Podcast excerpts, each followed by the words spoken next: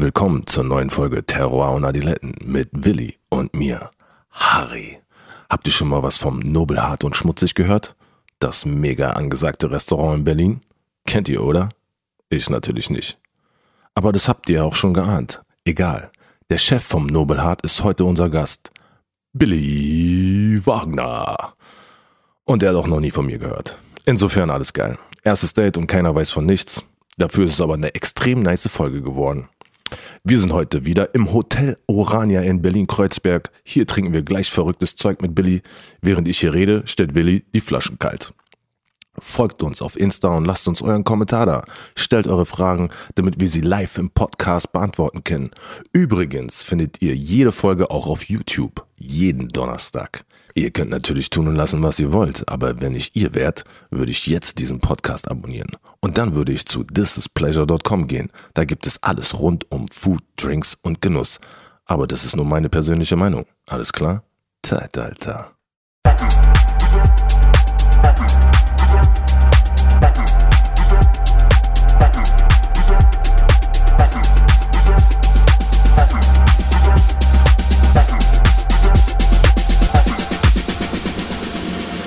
Voll geil, dass du wieder da bist. Du warst auch im Urlaub, oder? Ich habe Fotos gesehen, erzähl mal. Ja, war geil. Ich war in Andalusien oder wie Alfred Danzer sagt, ein sehr unbekannter österreichischer Interpret. Äh, Schmusien in Andalusien. Na, war super. es ist echt sau schwer, in Andalusien Lokale zu finden, wo man schlechtes Essen bekommt. Das ist unglaublich gut für einen Fressenshaus-Trip. Ja, wir waren so gut unterwegs, so äh, ein bisschen Roadtrip, sind in Malaga gelandet. Mhm. Fetter Flughafen, dann nach Marbella. Mhm.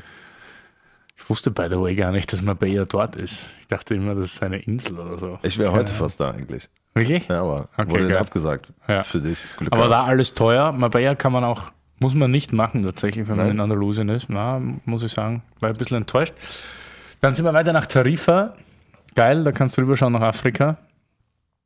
Das ist ziemlich cool dort, so ein bisschen Aussichtspunkt. Und dann sind wir weiter ins Sherry-Dreieck, was dann natürlich für unsere ganzen Weintrinker und Nasen wahnsinnig interessant ist. Das sind ja da die drei Orte. Äh, San Luca de Baramada, dann äh, Jerez de la Frontera ah, und ich, ich glaube El Puerto di Amigo, nee, weiß ich jetzt auch nicht. Villa Bajo und Villa Riba. Genau, also da spielt sich eigentlich alles ab. Es ist wahnsinnig interessant, Sherry. Äh, du hast noch nie Sherry getrunken, oder? Nein. Cool, nicht. soll man machen. Ja, eine Folge, aber ich weiß nicht, wer da Deutsch spricht von denen. Auf jeden Fall haben wir da auch, da tut sich auch viel im trockenen Weinbereich. Also Sherry ist ja immer aufgesprittet und so oxidativ. Aber wart ihr jetzt nur wegen Weinsaufen da? Also, nee, eigentlich gar nicht. Eigentlich wollte ich ein bisschen am Strand liegen, habe ich aber nicht geschafft, weil wir zu viel Wein getrunken Nee, wir waren nur essen und trinken die ganze Zeit. Es halt so passiert, aber das ist ja auch schön. Ja.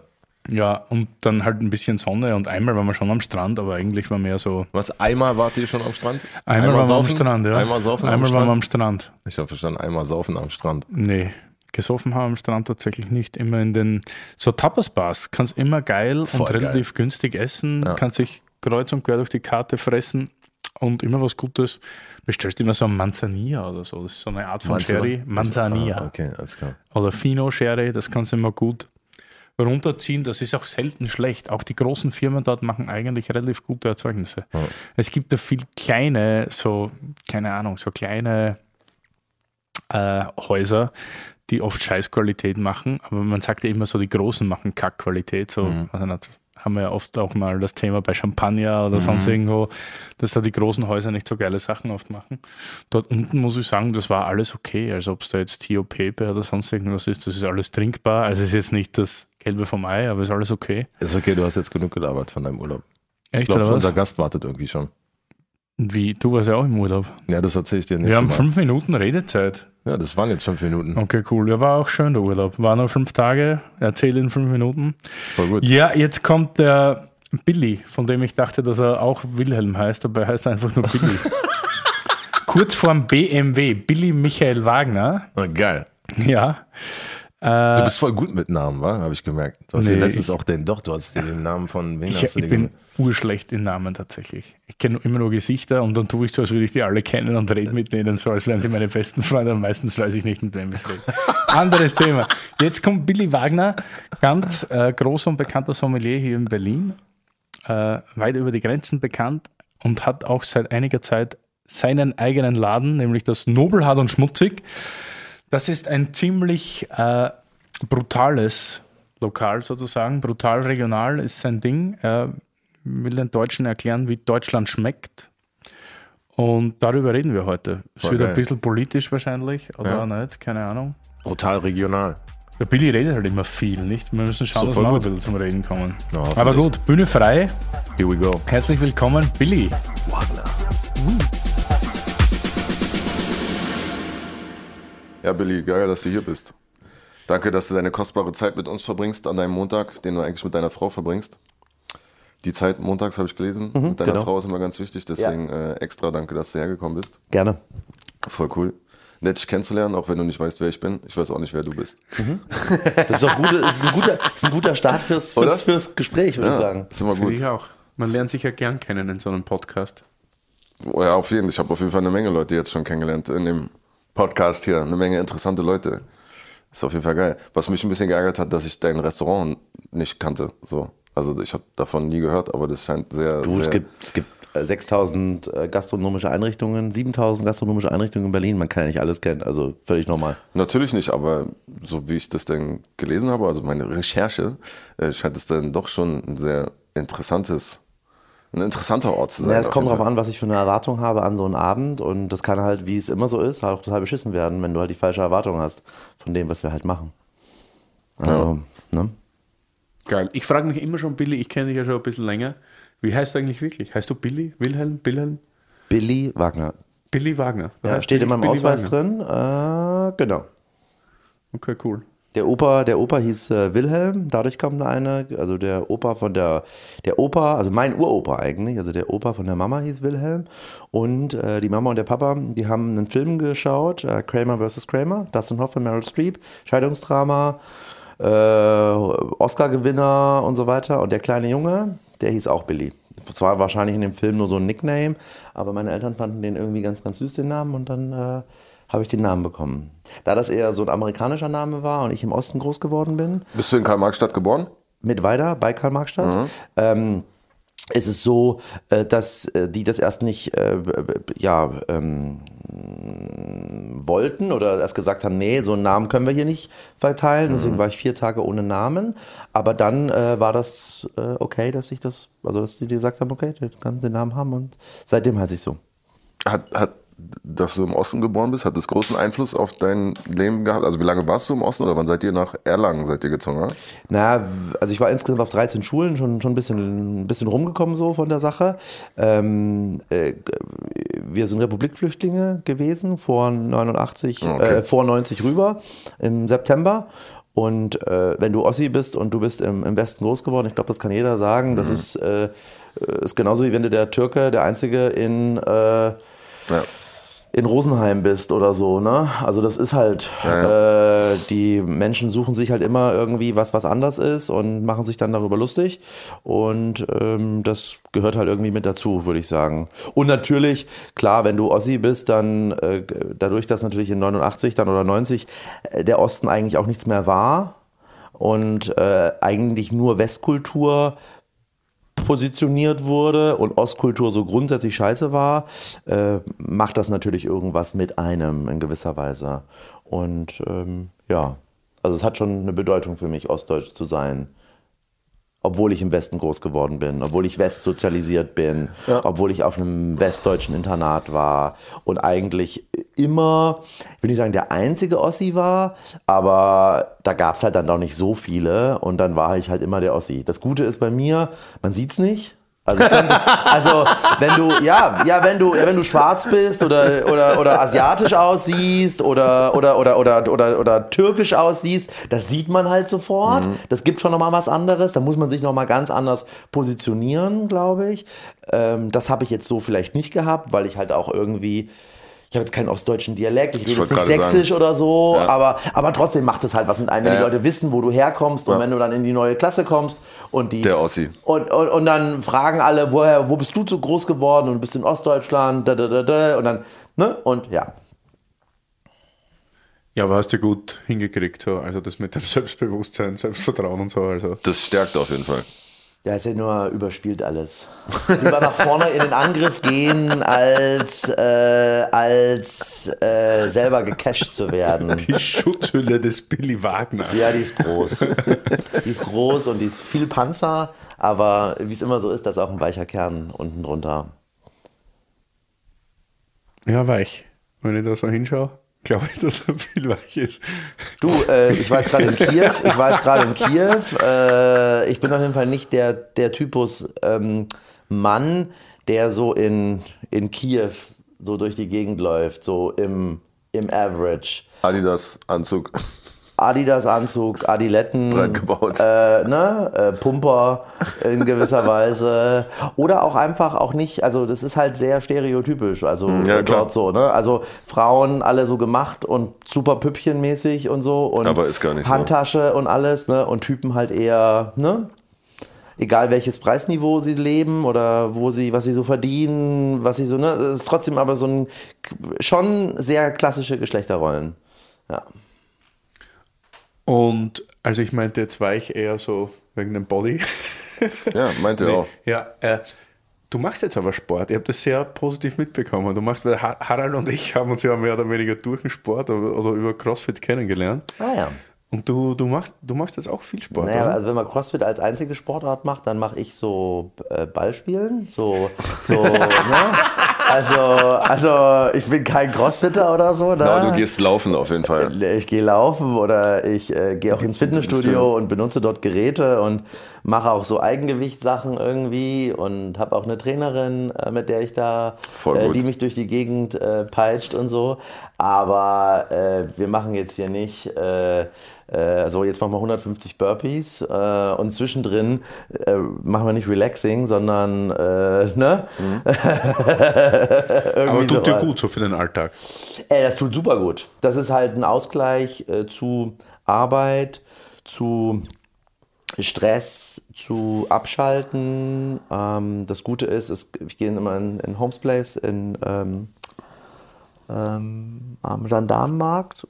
Da, wo auch Yogi Löw trainiert und Bushido. Und äh, Bushido hat immer zwei äh, Security mit dabei. Im, Im Gym? Ja, klar. Voll krass. Alter Schwede, ey. das ist äh, äh, völlig unangenehm. Also, aber gut, das braucht er vielleicht, weiß ich nicht. Auf jeden Fall, da gehe ich hin und, und da gibt es halt auch eine Sauna und das ist halt total super. Also allein dieses dann auch mal äh, 10 Minuten Sauna, 20 Minuten Pause, nochmal 10 Minuten Sauna und dann so ein bisschen runterzukommen durch diese Situation, durch das nicht in diesem Hamsterrad die ganze Zeit laufen und so weiter. Ist halt gut wegen, also ich denke mal, du trinkst, du bist auch bestimmt trinkfest. Ich, also ich, ich mein Nee. Sport, ne, Ich trinkst trink- nicht viel? Nee, nee. Also ja, ich trinke schon viel, klar, durch meine Arbeit, aber ich ähm, tr trinke unter der Woche, versuche ich wenig zu trinken, beziehungsweise ich äh, trinke nicht äh, Gläser Wein am Abend, äh, so mache ich nie. Ich probiere mm, Sachen und die spucke ich alle.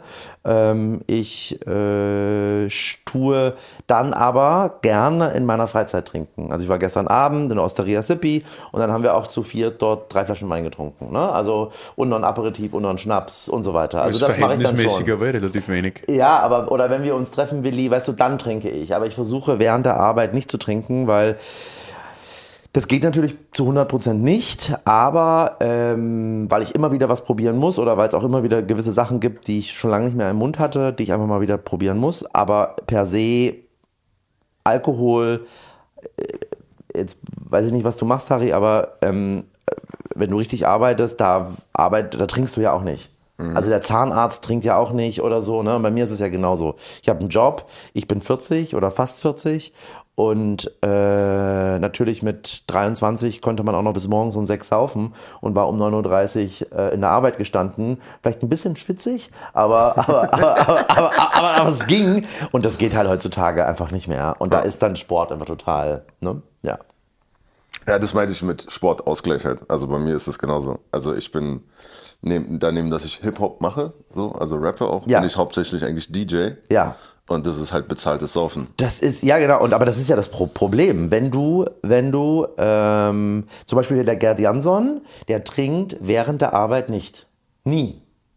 Und ich finde das total, ein DJ, guter DJ, der spielt 200 Gigs im, im, im Jahr irgendwo in der Welt und der trinkt während der Arbeit nicht. Und ich finde das total richtig, weil du, der muss ja arbeiten. Der spielt da sechs Stunden teilweise.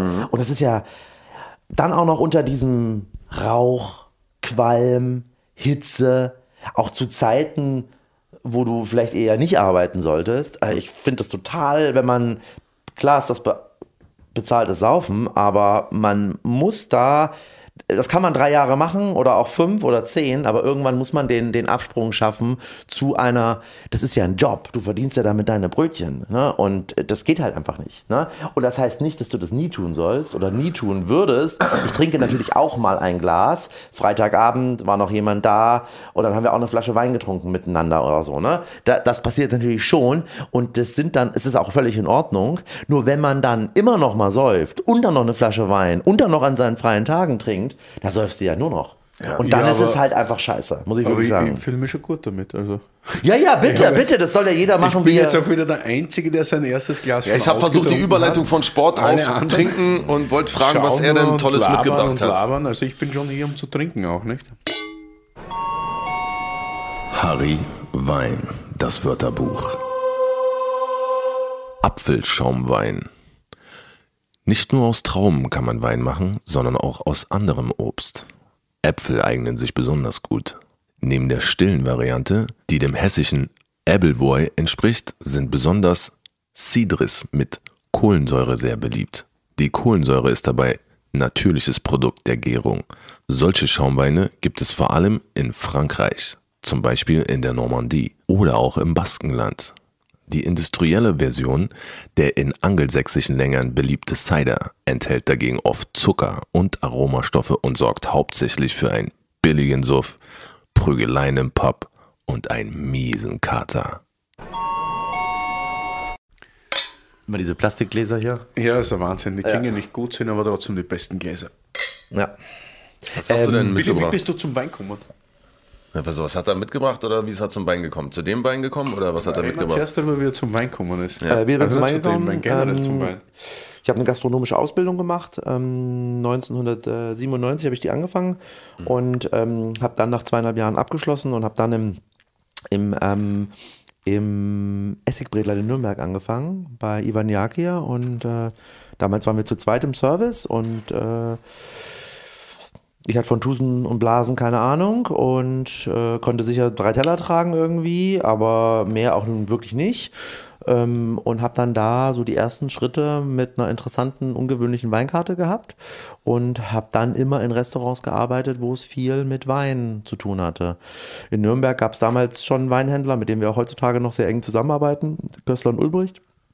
KNO, die Weinhalle von Martin Kössler und Christoph Schlee. Und äh, die beiden haben mich eigentlich mein Leben lang mit Wein irgendwie begleitet. Und so kamen eigentlich diese Steps into Wine. Und wenn man dann im Restaurant steht und arbeitet, äh, dann ist das halt ein Thema, mit dem man sich irgendwie auseinandersetzen kann.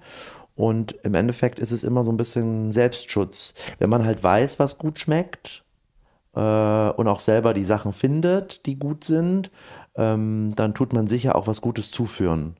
Und dann ist es auch irgendwie interessant, Menschen dahinter irgendwie kennenzulernen oder auch eine Region irgendwie zu verstehen. Also man kann halt irgendwie auf einer Burg rumlungern in der Toskana und irgendeine Kirche sich angucken oder du hängst halt im Restaurant oder auf dem Weingut rum und lernst halt Menschen, Landwirtschaft, Menschen, die da arbeiten, Menschen, die das machen, die Weine, die Getränke, die landwirtschaftlichen Erzeugnisse einfach kennen. Und das ist halt irgendwie äh, spannend und auch interessant und gibt dir ein ganz anderes Bild von etwas. Ja. Und so kam dann auch die Leidenschaft. Ja. Also das, ich will das dann auch gut machen. Also muss man dann auch wirklich ein bisschen Ahnung haben. Und äh, dann kam halt auch dieses ständige und immer wiederkehrende Beschäftigen mit der Thematik. Und ähm, ja. Und deine Frage, wie kam ich zu dem Wein? Nee, was, ja, was du uns mitgebracht hast. genau, das ist, ein, das ist ein Wein, der ist nicht im offiziellen Verkauf, der ist auch nicht verfügbar, der hat auch kein Etikett, weil es davon nur 120 Flaschen gibt. Ähm, der, Boah. der Andreas Schumann, das ist der Weinmacher, Chef, Geschäftsführer vom Weingut Odinstal, die sitzen in der Pfalz, äh, in Wachenheim, am äh, direkt im Pfälzer Wald, kann man so sagen, über äh, diesem, diesem, diesem, diesem, diesem Rheingraben da und produzieren dort eigentlich seit 2003 biodynamischen Wein. So. Und die haben vor, ich würde mal sagen, fünf, sechs Jahren angefangen, ähm, einen Apfelschaumwein ähm, ins äh, Programm mit aufzunehmen, weil sie halt da eh oben auch ein paar Äpfel, Birnen, Quittenbäume haben. Und dieser Apfelschaumwein, den haben wir jetzt schon drei, vier Mal gekauft. Und äh, als wir vor zwei Wochen dort unten waren, die besucht haben, uns ein bisschen wieder mal mit dem Weingut beschäftigt haben und so weiter, ähm, hat der Andreas von so einem kleinen Quittenprojekt vom letzten Jahr erzählt. Und dann haben wir das probiert. Und das ist dieses Resultat, das habe ich jetzt mitgebracht, weil ich dann gesagt habe, hey Andreas, du hast davon 120 Flaschen, das ist viel zu viel, um die eigenständig alleine zu trinken, beziehungsweise alleine auf dem Weingut, ja, es ist einfach zu viel, verkauf mir doch ein paar Flaschen. Und ich bezahle dir das, was du haben willst. Und er so, nee, er will gar kein Geld dafür haben. Er verkauft mir 24 und äh, er will gar kein Geld dafür haben, sondern ich soll an Sea-Watch Geld spenden. Und dann haben wir 500 Euro an Sea-Watch gespendet, haben die Quittung ihm geschickt, dass er das sieht. Und dann hat er uns 24 Flaschen von diesem ungelabelten, weil es halt kein Etikett dafür gibt, weil halt keiner sich hingesetzt hat und diesen Aufwand betrieben hat, jetzt noch ein Etikett zu, zu, zu designen Ja. und so, ähm, gekauft. Gibt es gerade bei uns im Restaurant im Menü mit drin, in der Speisefolge. Und äh, dachte ich, ist ein interessantes Getränk, weil häufig trinkt man halt immer nur Sachen aus Trauben, was auch total super ist. Ne? Bin auch ein großer Freund davon. Aber wir als Unternehmen begreifen uns als landwirtschaftlich orientiert und ähm, der Winzer ist ja ein ganz cleverer Typ, der oder die Winzerin ist ja ein ganz cleverer Typ, die es schaffen, mit einem landwirtschaftlichen Erzeugnis eine höhere Wertschöpfung zu erzielen, als wenn sie einfach nur das landwirtschaftliche Erzeugnis Traube in den Markt reinwerfen würden. Jetzt kauft jemand eine Flasche Wein von einem Weingut XY und die kriegen dafür jetzt einmal mal so in den Raum gestellt 50 Euro oder 20 Euro. Und da ist natürlich viel, viel mehr möglich als einfach nur, ähm, wenn du jetzt die Trauben für 3,50 Euro irgendwie verkaufst. So. Weil die Leute halt für das veredelte Produkt irgendwie was bezahlen. Und wenn man diese Thematik, dass man landwirtschaftliches Erzeugnis hat, Mensch, Familie, wie auch immer, veredelt es selbstständig, hochwertig und kriegt dafür ein richtig gutes Auskommen. Wenn man das auf andere Früchte, Äpfel, Birnen, Quitten, ähm, übertragen kann, dann äh, hättest du ein besseres Auskommen für die Menschen, denen der Ort gehört. Jetzt muss man wissen, dass Streuobstwiesen super schwierig zu bewirtschaften sind. Das heißt, sehr viel Handarbeit, sehr viel Man-Women-Power man braucht. Du musst teilweise mit einer Leiter arbeiten. Du kannst die, das ist halt super kompliziert und super uneffizient. Und dadurch entstehen schon mal ganz andere Produktionskosten für so einen Zentner Äpfel, Birnen, Quitten. Und äh, deshalb haben wir ein großes Problem. Streuobstwiesen sind am Aussterben bedroht, Ökosystem ist am Aussterben bedroht, Sortenvielfalt geht verschwunden und mit dem Trinken tust du eigentlich was für die Umwelt. Deswegen habe ich es mitgebracht. Werbung! Aber stopp! Heute mal Werbung in eigener Sache. So schaut's aus. Ihr kennt uns ja ziemlich gut, aber wir wollen noch viel besser wissen, wer ihr eigentlich seid. T&A wants to get to know you. Wir wollen wissen, wer uns hört, dass wir noch geileren Scheiß für euch machen können. Klingt das gut? Ich finde schon. Ich finde es auch. Also wenn ich besser wissen würde, wer mir was Richtiges zum Trinken hinstellt, dann fände ich das richtig geil. Ich würde sagen, klassische Win-Win-Situation. Deshalb geht mal direkt in die Show Notes, klickt da auf den Link. Fünf Minuten von euch und wir können euch in den nächsten 100 Folgen was zurückgeben. So schaut's aus. Also Link in den Shownotes anklicken und fünf Minuten die Umfrage ausfüllen. Ich würde sagen, Deal. Dankeschön. Das ist ein super Geil. Getränk. Ich hatte das vor kurzem, als ich dort war. Vielleicht habe ich eine, die weggetrunken. Ja, keine ja, Ahnung. wirklich, genau. Stimmt, da Ja, war bei dem ja. Biodünn-Workshop, genau. Genau, ja, da gab es genau, dann am genau. nächsten Tag zum Frühstück, weil Genau. ich nochmal dahin wollte. Und Quitte ist auch für Schaumwein total animierend. Es ist elegant, es hat eine spannende Säurestruktur, es ist eine Bitternis dahinter. Das hat jetzt auch nicht so viel Alkohol. Das wird wahrscheinlich irgendwas so um acht Alkohol haben. Vielleicht sind sieben. Weißt du, das ballert nicht gleich so rein. Das kannst du jetzt auch mal trinken, ohne dass du gleich äh, tipsy und anhänglich wirst oder so. Ne? Und man kann ja auch aus Quitten sonst nicht wirklich viel machen. Man kann sie zum Schmarrn geben, das ist sehr gut. So ein bisschen gekocht und in den Kaiserschmarrn. Herrlich. Ja, Schnaps, man kann sehr guten Schnaps daraus machen, also Edelbrände. Qu- Quitten sind halt total aufwendig. Du musst sie putzen und die sind so, die sind so dreckig und da sind so viele Haare dran und die müssen weggemacht werden. Und dann ist das so eine harte Frucht, die ist also richtig hart zu be bewirtschaften. Du musst die klein rebeln, das Pressen ist anstrengend, etc. Das ist also schon ein Aufwand. Ähm, und wie, die Leute machen halt nichts mehr daraus. Früher hat die Oma noch so einen Quittenbaum im Garten gehabt und hat daraus Marmelade gemacht oder ein Gelee oder hat irgendwie die Quitten eingelegt und hat daraus ähm, wie so Zitronen, eingelegte Zitronen, wie man so aus, dem, aus, dem, aus der Israeli-Küche oder so kennt, irgendwas gemacht. Das kann man alles machen, aber das machen die Leute halt nicht mehr. Und dadurch brauchen sie die Quitten auch nicht mehr. Und dadurch gibt es auch keinen Markt für diese Quitten und dann gibt es auch keinen Preis oder der Preis ist so im Eimer, dass es ähm, Sich nicht auszahlt. Richtig, genau. Genau. Und dann verschwindet es einfach. Und das ist eigentlich ein Grund, das zu trinken, dass es eben nicht verschwindet. Wenn es denn ein geiles Produkt ist, also aromentechnisch, spannendtechnisch und da wir uns halt als landwirtschaftliche Küche irgendwie definieren, begreifen, orientiert sind, gibt es bei uns immer irgendwas, Apfelquitte, Birne, Rhabarber, Johannisbeere, Kirsche mit in dieser Getränkebegleitung, die wir irgendwie anbieten, mit dazu. Wann hat denn bei dir das begonnen, dass du, so wie du jetzt denkst, äh, Denkst. wann, wann, wann, wann kam das Ganze? Weil so, wenn ich kurz zusammenfassen darf, seit wann ich dich kenne oder seit wann ich mit dir irgendwas zu tun habe, so. Ich habe mich mal in der Rutz Weinbar beworben, das war in Berlin, damals der Weintempel schlechthin mit Billy Wagner als Chefsommelier, als ich nach Berlin kam. Wie hieß der Land? Und Du hast dich im, im Rutz beworben. Rutz, Rutz Weinbar, ich habe mich im Rutz beworben Alter als Schwede. Kommissommelier, genau. Okay, gut. Das wäre was geworden. Oh, wow. Willi Wagner und Billy Schlögl. es wurde ja tatsächlich schon ein paar Mal verwechselt. Nee, aber und dann warst du halt da und dann gab es diese Rutz-Rebellen, das können wir vielleicht später auch noch kurz mal beschreiben oder so. Und dann war das aus und dann war Nobelhart und schmutzig und das war ja eine komplette Quader, äh, äh, Gratwanderung deiner Person. Also du warst plötzlich nicht mehr Sommelier und nur noch Wein, sondern du warst plötzlich Wirt, Gastgeber und hast über Regionalität, Brutalität in der Regionalität gesprochen und so weiter. Also das war ja, du eigentlich hast du dich über einen in, innerhalb kurzer Zeit komplett neu erfunden. Und es ging plötzlich, war, waren andere Inhalte oder sie kamen zumindest ganz anders rüber. Wann hat das begonnen? War das immer schon so bei dir, dass du nebenbei über das Gedanken gemacht hast? Oder Also- war, das, war das eine Marketinggeschichte, weil es irgendwie wichtig ist, äh, sich Niemals. natürlich auch äh, so zu positionieren, dass man anders ist als alle anderen? Oder wie? Also ich kaufe auch Schokolade und Orangen und Bananen. Also ne, das passiert mir, das mache ich auch, gerne sogar, aber dann in besonders guter Qualität. Ich gehe, mh, also ich weiß nicht genau, wann ich das letzte Mal im Rewe oder im Edeka oder so war. Ähm, ich gehe im Bioladen oder auf dem Markt einkaufen. Stellst du bei Gorillas? Äh, nee.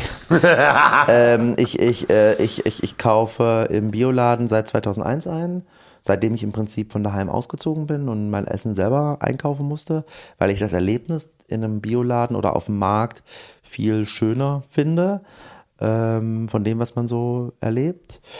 Ähm, der Wein hat mir natürlich eine ganze Menge ge gebracht. Also einfach diese Nähe erstmal so, so grundsätzlich, dass es völlig normal ist, zu einem Winzer oder zu einer Winzerin zu fahren und dort die Weine zu probieren, im Weingarten rumzuwatscheln und das, sich das anzuhören, zu erleben, so diese ganzen Sachen.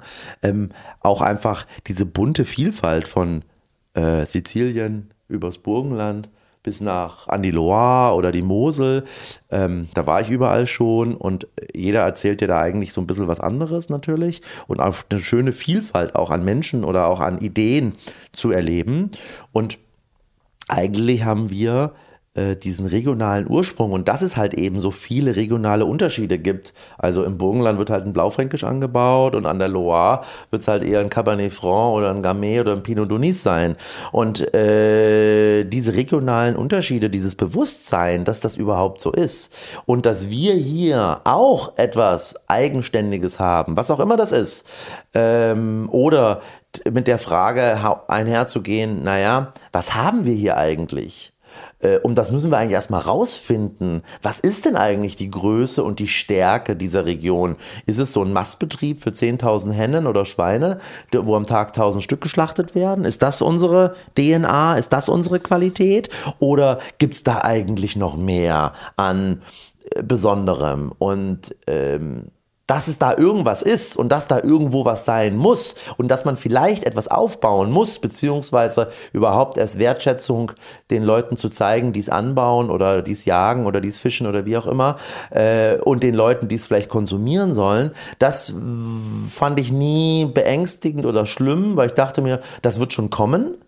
Ähm, weil das ja auch so, weißt du, äh, vor 25 Jahren hat man auch kaum österreichischen Wein in Deutschland getrunken oder vor 30 Jahren hat man auch kaum österreichischen Wein getrunken. Und trotzdem ist Österreich wahrscheinlich der wichtigste Partner, wenn es um Wein geht, außerhalb Deutschlands für nach deutschen Wein hier rein zu oder ne? so und ähm, das, das, das kommt schon, das kann man irgendwie kreieren sowas, da, da gibt es eine Verbindung und so weiter und dieses Wissen und diesen diese diese Selbstverständnis, dieses äh, dass das geht, hat mir eigentlich geebnet, dass wir dieses Restaurant auch so machen können, wie wir es machen, weil ich dachte, das wird schon werden. Der Micha kann kochen, das ist der Küchenchef, das ist der, der die ganze Arbeit eigentlich mit den Produzenten und den Produzentinnen im Prinzip macht.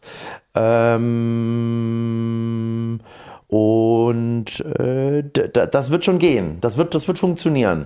Da werden wir schon eine Idee finden, dass das auch geil wird in der Hinsicht. Ja, es geht jetzt ja schon weiter. Ich wollte einfach nur wissen, so wann es bei dir irgendwie so. Aber das ist ein ongoing process. Ähm, ich finde es halt viel charmanter, die Tomate von einer Frau zu kaufen, die die vielleicht auch selber aus der Erde geholt hat oder so. Oder die das schmeckt halt auch besser. Das meinte ich zum Beispiel mit, dass, es, dass dein Laden halt ein sehr interessanter Laden ist, dass das an mir vorbeigegangen ist. Das finde ich, also für mich einfach schon ein bisschen ja, peinlich, weil ich finde das geil, dass du Sachen nur holst von Leuten, die dann halt das selber aus der Erde geholt haben oder so. Das macht das schon zu was Besonderem, wenn die meisten Restaurants halt einfach das nicht machen oder halt in Großhandel halt gehen, denn vielleicht sogar Metro oder weiß ich was. Genau, und dann da halt kaufen. Das ist ja auch in Ordnung. Ist in Ordnung. Das ja. ist auch, das, ich möchte das auch gar nicht äh, in Kritik stellen. Ich, ich sage nur, dass wir das halt für uns anders machen und dass es dann dafür auch Menschen gibt, die das genauso wollen, mhm. auf der einen Seite, und die auch dafür bereit sind, ja. 1,50 Euro 50 vielleicht Klar. mehr zu bezahlen, weil es eben so ist. Ja. Da reden wir ja noch nicht darüber, ob es schmeckt oder nicht. Das, das ist ja nochmal eine ganz andere Baustelle. Also, das, ne, ob es denn schmeckt oder nicht. Aber es geht einfach um erstmal diesen Wertekosmos, der hinten dran steckt. Häufig schmeckst du ja auch bei einer Flasche Wein nicht, ob das jetzt, schau, ich habe dafür jetzt 24 Flaschen haben wir gekauft, ähm, das hat 500 Euro gekostet, also sind das, was ist das dann, äh, 17, 16, 18 Euro sowas im Einkauf, ne? Ähm, ist es das wert? Nein, keine Ahnung, weiß ich nicht, aber die Story, die dahinter steht, da gibt es nur 120 Flaschen, die haben das als Versuchsballon gemacht. Und dann hat er, dann hat Nobelhart und Schmutzig noch an Sea-Watch was zu spendet, ja natürlich ist es das wert, aber jemand würde jetzt vielleicht sagen, ich zahle doch nicht 20 Euro, Euro, für eine Flasche Flüssigkeit. Sag mal, bist du irre? Ist in Ordnung. Ja, ich meine, sie schmeckt Gott sei Dank auch nicht. Ja. Weil oft ist es ja heutzutage so im Weinbusiness, dass alles, was rar ist, muss auf einmal total gut sein. Also diese künstliche Verknappung und so. Ja. Und man, am Ende des Tages muss die Qualität im Glas für sich sprechen und auch gut sein. Natürlich kann es dann vielleicht mal teurer sein, weil am Markt nicht so viel existiert und alle wollen es haben, das ist ja klar. Aber nur der Punkt Rar oder Rarität, den kann man jetzt auch nicht gelten lassen. Für mich ist nur wichtig, um, um äh, vorhin nochmal einzugehen in das Thema, weißt, ich komme eigentlich so vom Land, Oberlungitz, wunderschöner Ort mit heißen 280 Einwohnern und daneben eine kleine Stadt Hartberg. Und ich bin im Wirtshaus aufgewachsen und für uns war das irgendwie komplett normal. Also da gab es halt Nachbarskühe, Nachbarsschweine, Bauernhöfe und so und es war komplett normal, dass das Fleisch von dort bezogen wird. Es war komplett normal, dass wir die, äh, äh Erdbeeren, wenn wir welche gebraucht haben, beim anderen Nachbarn holen. Der hat so einen, so einen Bio-Bauernhof gehabt und so weiter.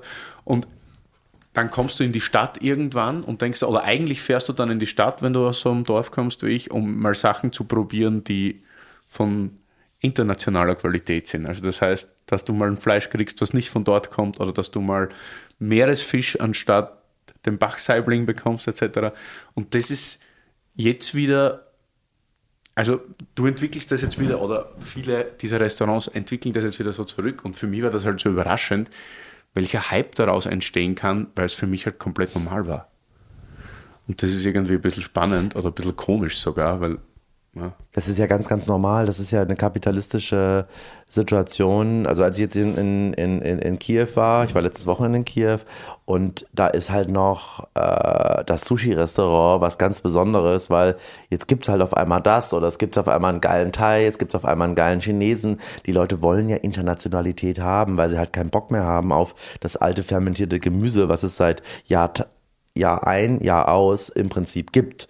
Ne? Und ähm, jetzt bist du in der Realität gehaftet, dass eben auch in Deutschland vor zehn Jahren äh, immer mehr Internationalität hier reingekommen ist. Also die, die, die Speisekarten haben sich, äh, schauen überall gleich aus. Da sind überall die gleichen 25 Produkte drauf. Von Kaisergranat über US Prime Beef, über Lachs von dort, über Gemüse von da, etc. pp. Und dann ist es halt auf einmal was Besonderes, wenn halt ein Küchenchef äh, mit äh, Fichtennadeln was macht, mit Johannisbeerholz was macht, weil das auf einmal Produkte auch sind, die du eben sonst nicht so auf dem Schirm hast. Und ähm, dadurch schaffst du natürlich auf der einen Seite einen USP, beziehungsweise du schaffst einen ähm, Punkt, weshalb die Leute zu dir kommen oder eben nicht zu dir kommen. Das nicht zu dir kommen ist ja genauso wichtig, dass du dich abgrenzt, dass du eben einen Stil hast. Das ist wahrscheinlich mit deiner Musik ganz genauso, dass du einen Style hast. Natürlich könntest du auch äh, nochmal ganz anders singen oder ganz andere Dinge im Prinzip machen, ähm, aber du hast dich halt entschieden für die und die Variante oder wenn du dich mal für was anderes entscheidest, dann machst du ein Projekt daraus und machst mhm. auf einmal jetzt weiß ich nicht was mhm. daraus. Ne? Und das ist ja mit dem Essen oder mit dem, wie so ein Restaurant ähm, im Prinzip sein soll, eine Sache oder unsere Sache. Und äh, für dich, der da auf dem, also ich bin ja auch im Restaurant groß geworden oder in der Wirtschaft groß geworden, meine Großeltern haben Gastronomie betrieben, meine Eltern haben Gastronomie betrieben ähm, und ähm, ähm, auf der einen Seite noch im Osten und auf der anderen Seite dann im Westen oder im, im gesamtdeutschen Raum. Und da war das natürlich so, dass der Papa hier und da natürlich auch lokale Sachen gekauft hat, also Gemüse, Erdbeeren, die ganzen Sachen, Spargel, Wild, Pfifferlinge vom Jäger und so. Das war völlig normal. Aber gleichzeitig hat er natürlich auch eine Internationalität in seine, Wein, in seine Weinkarte, in seine Speisekarte mit reingebracht, weil das eben vielleicht auch das, das, der Zahn der Zeit war, weil das die Leute halt auch wollten. Und heutzutage gibt so viel von dem anderen und dann ist es ja immer so, dass der Umkehrschluss dann, dass es von dem, was es nicht gibt, das eben, es gibt ja nur noch diese 25, 30 Gemüsesorten im Supermarkt weißt du? Und die schmecken häufig auch alle gleich, gleich beschissen. Und ähm, alles ist so effizient getrieben, dass die Erdbeeren auch nicht nur sieben Tage halten müssen, sondern 14 Tage halten müssen. Die schauen zwar dann so super aus, auch nach 14 Tagen noch, aber die schmecken halt dann nichts mehr. Ne? Und also diese Dinge, da gibt's ja tausend Beispiele, die man wenden kann, die das Essen so, so langsam, aber stetig immer schlechter werden lassen haben. Und äh, wenn man da eine ganz andere Idee auf einmal findet für sich und auch das mal wieder ganz neu interpretiert, dann findest du damit eigentlich Menschen, die zu dir kommen und deinen Blödsinn, den du so machst am Tag, bezahlen. Du nennst dich selber Wirt? Ja. Also ich bin ja auch Wirt. Mhm. In der dritten Generation jetzt. Äh, was macht dir eigentlich mehr Spaß, Wirt zu sein? Also und vor allem, du bist ja mehr als du bist ja fast regionaler oder, oder gastronomischer Regionalmissionar in Deutschland, so wie ich dich sehe. Also du bist ja wirklich immer bemüht, all deine Gedanken nach außen zu tragen. Oder hat es dir mehr Spaß gemacht oder macht es mehr Spaß, sich einfach um Weine zu kümmern? Weinbegleitungen, Getränke an sich? Naja, das, also, also erstmal grundsätzlich, natürlich bin ich Wirt ähm, und ähm, aber im Endeffekt bin ich auch Unternehmer. Das heißt, ich führe ein Unternehmen mit ähm, 15, 20 Mitarbeitern, ähm, teilweise festangestellt, halbtags oder auf freier Basis. Ähm, wir bezahlen knapp 40.000 Euro Lohnkosten jeden Monat. Ähm, da ist halt schon eine ganze Menge Dinge, die man erstmal so drumherum organisieren muss. Und da ist halt eine Sache der Wein. Oder eine Sache sind die Getränke, die dann da irgendwie sind. So.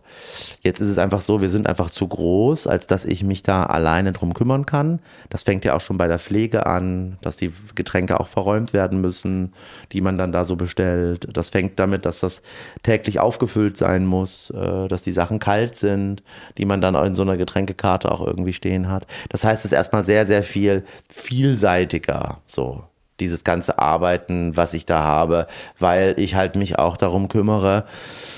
Wir haben jetzt seit neuestem so einen Online-Shop und da muss man sich auch darum kümmern, dass das da vorangeht, dass die Leute, die da dran arbeiten, auch wissen, was sie denn tun sollen und so. Und eigentlich bin ich da mehr so der Gestalter und mehr so im Hinten dran, das zu Ganze organisieren. Und das macht mir viel, viel Spaß. Aber was interessant ist oder was ich immer wieder merke, dass diese Arbeit, die vom Wein her kommt, mir einen gewissen Mut gibt, ähm, mich mit den Dingen auseinanderzusetzen und auch Mut gibt, dass man für gute Sachen auch Geld bezahlt. Und das ist eigentlich so das, was ich spannend und wichtig finde oder wo mir der Wein einfach eine ganze Menge geholfen hat, sagen wir mal so. Ja. Gibst du, wenn, also viel, viel, was du erzählst, hört sich an, als wenn das alles so aus deinem Kopf kommt. Wie, wie viele Sachen gibst du ab aus dem, wenn du in deinem Restaurant jetzt zum Beispiel die Weinkarte oder irgendwas, machst du das alles alleine oder hast du dir auch einen neuen, also einen anderen wir Sommelier? Haben, wir haben zwei Sommeliers, ja. genau. Wir haben, wir haben zwei Sommeliers bei uns im, im Team. Äh, der Andi Ben und der Lukas Klemm und ähm, die kümmern sich um diese tägliche Arbeit. Ähm, da bin ich zwar ständig mit dabei und die arbeiten auf Anweisungen noch. Die sind noch beide ganz jung im Team. Die sind jetzt vielleicht so also Lukas ist zwar schon lange bei uns, aber hat davor ganz viele andere Sachen bei uns gemacht, äh, mehr in der Küche und ist es halt so in diesem Weinthema irgendwie neu mit dabei. So. Und der Andi Ben ist seit zwei Monaten bei uns, das heißt, sie sind beide noch eher so in den Kinderschuhen äh, und müssen noch viel lernen, sind auch, arbeiten halt auch bei uns, bei mir, weil sie da viel lernen. Mhm. Ähm, und ähm, da mache ich noch eine ganze Menge mit, aber im Endeffekt wird es darauf hinauslaufen, dass ich koordiniere, aber die eigentlichen Arbeiten werden von den beiden im Prinzip übernommen. Aber ist ja voll Horror, oder? Wenn man das eigentlich sein ganzes Leben selber gemacht hat und dann sieht man, wie einem das Baby also nicht aus der Hand gerissen wird, sondern wenn es von anderen Menschen gemacht wird und man weiß, verdammt, eigentlich kann ich es selber besser Nö, so würde ich so. Also wir, also wir hatten ja, wir hatten ja schon, wir hatten ja, ähm, bevor die beiden bei uns angefangen haben, hatten wir ja den Andi Fissel bei uns und den Johannes Schellhorn. Und äh, die beiden haben ja schon auch äh, eine ganze Menge äh, dazu beigetragen, dass mein Wissen auch sich verändert und erweitert. Also dadurch, dass ich halt nicht mich die ganze Zeit mit der Thematik Wein beschäftigen kann, so wie ich sollte, habe ich halt immer jemanden gehabt, der das im Prinzip nur gemacht hat.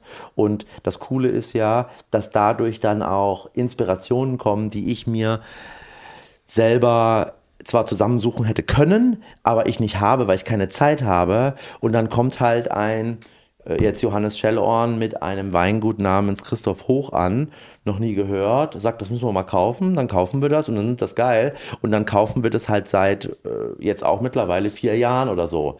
Oder dann beispielsweise Karl Schnabel, klar kenne ich das, aber der Johannes hat gesagt, hey, das ist ein super, die machen coole Rotweine, dann haben wir die mal probiert.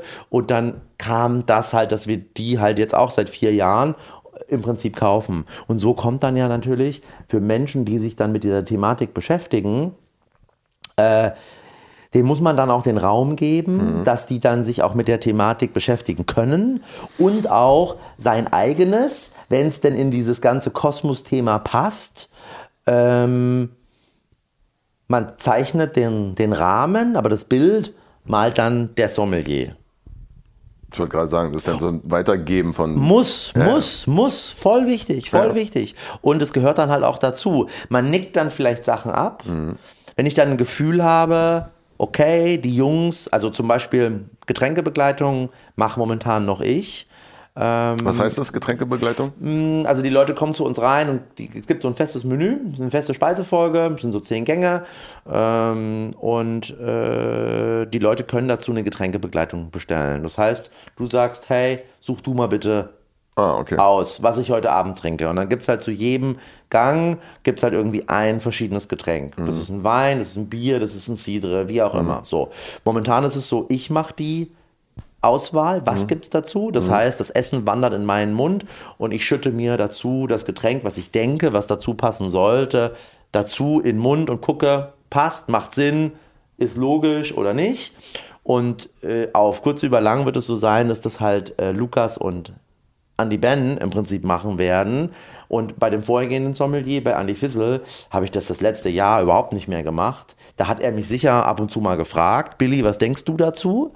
Hey, guck, probier das mal bitte. Was, was, ne? Aber er hat einen Vorschlag gemacht. Er hat gesagt, das und das würde ich eher gerne machen. Das und das haben wir da. Das und das würde gut in den Preis passen. Das und das haben wir, würde gut in die Auflistung der unterschiedlichen Getränke passen und so. Und äh, das gebe ich dann ab und das macht er dann. Also er entscheidet, wir nehmen jetzt dieses Getränk zu dieser Speise aus den und den Gründen. Und ähm, das. Also ich kann mich erinnern, ich war ein paar Mal im Nobel hart und schmutzig und dann war es schon immer ein bisschen unentspannt, wenn ein anderer Sommelier irgendwas erledigt hat. Ich habe natürlich, ich habe natürlich, ja, aber man. Also man- stell dich jetzt ich nicht so hin, wär's Ich habe ich hab natürlich, ich natürlich eine gewisse Meinung zu gewissen Dingen und ähm, meine Aufgabe ist es ja, dass die Leute. Ähm, ähm, meine Aufgabe ist es, dass die Leute, die bei uns arbeiten, schon auch die Sachen kommunizieren, wie ich sie kommuniziere, auf der einen Seite. Auf der anderen Seite ist es aber auch so, dass ich es total gut finde, wenn ein eigener Drive irgendwie mit reinkommt über die Zeit. Also wenn sie das nehmen, was ich will, was die Leute in Erfahrung bringen. Also wir servieren Ihnen jetzt hier diesen Quittenschaumwein, weil wir eine landwirtschaftlich orientierte Küche im Prinzip sind. Das muss an den Gast ran, weil ich will, dass der das versteht. Ich will, dass der, dass der wenn er nach Hause geht und äh, sich im, bei, von Bäckers Best im Rewe einen Apfelsaft irgendwas kauft, äh, das ist halt natürlich aus, aus anderen Äpfeln im Prinzip gemacht. Ne? Und der trifft da damit auch eine Entscheidung, was er da im Prinzip einkauft. So. Und deswegen ist es mir wichtig, dass der Sommelier oder, oder die Sommeliere das versteht, was ich da im Prinzip will. Und dann kann er, der Johannes war ganz anders am Gast als der Andi und Lukas und, und, und ähm, Andi Ben werden auch wieder ganz anders sein. Und diese Andersartigkeit muss ich akzeptieren, die ist so. Und natürlich darf ich da auch unentspannt sein, aber ähm, die müssen dann schon ihren eigenen Stil und ihren eigenen Stiefel im Prinzip bringen. Merkst, merkst du, ihr kommt langsam. Er wird warm. äh, ja, äh, Aber deswegen habe ich gefragt, so, wie, inwiefern lässt du das zu? Weil das hört sich sehr stark alles nach dir an. Und Voll. ich weiß auch, wie das ist, gerade wenn du Mucke machst, willst du sehr alles, ich habe halt meine Sachen in meinem Kopf, ich weiß, wie der Song klingen soll. Und selbst wenn der Produzent es für mich ausführt, wie er es produziert, habe ich trotzdem meinen Kopf.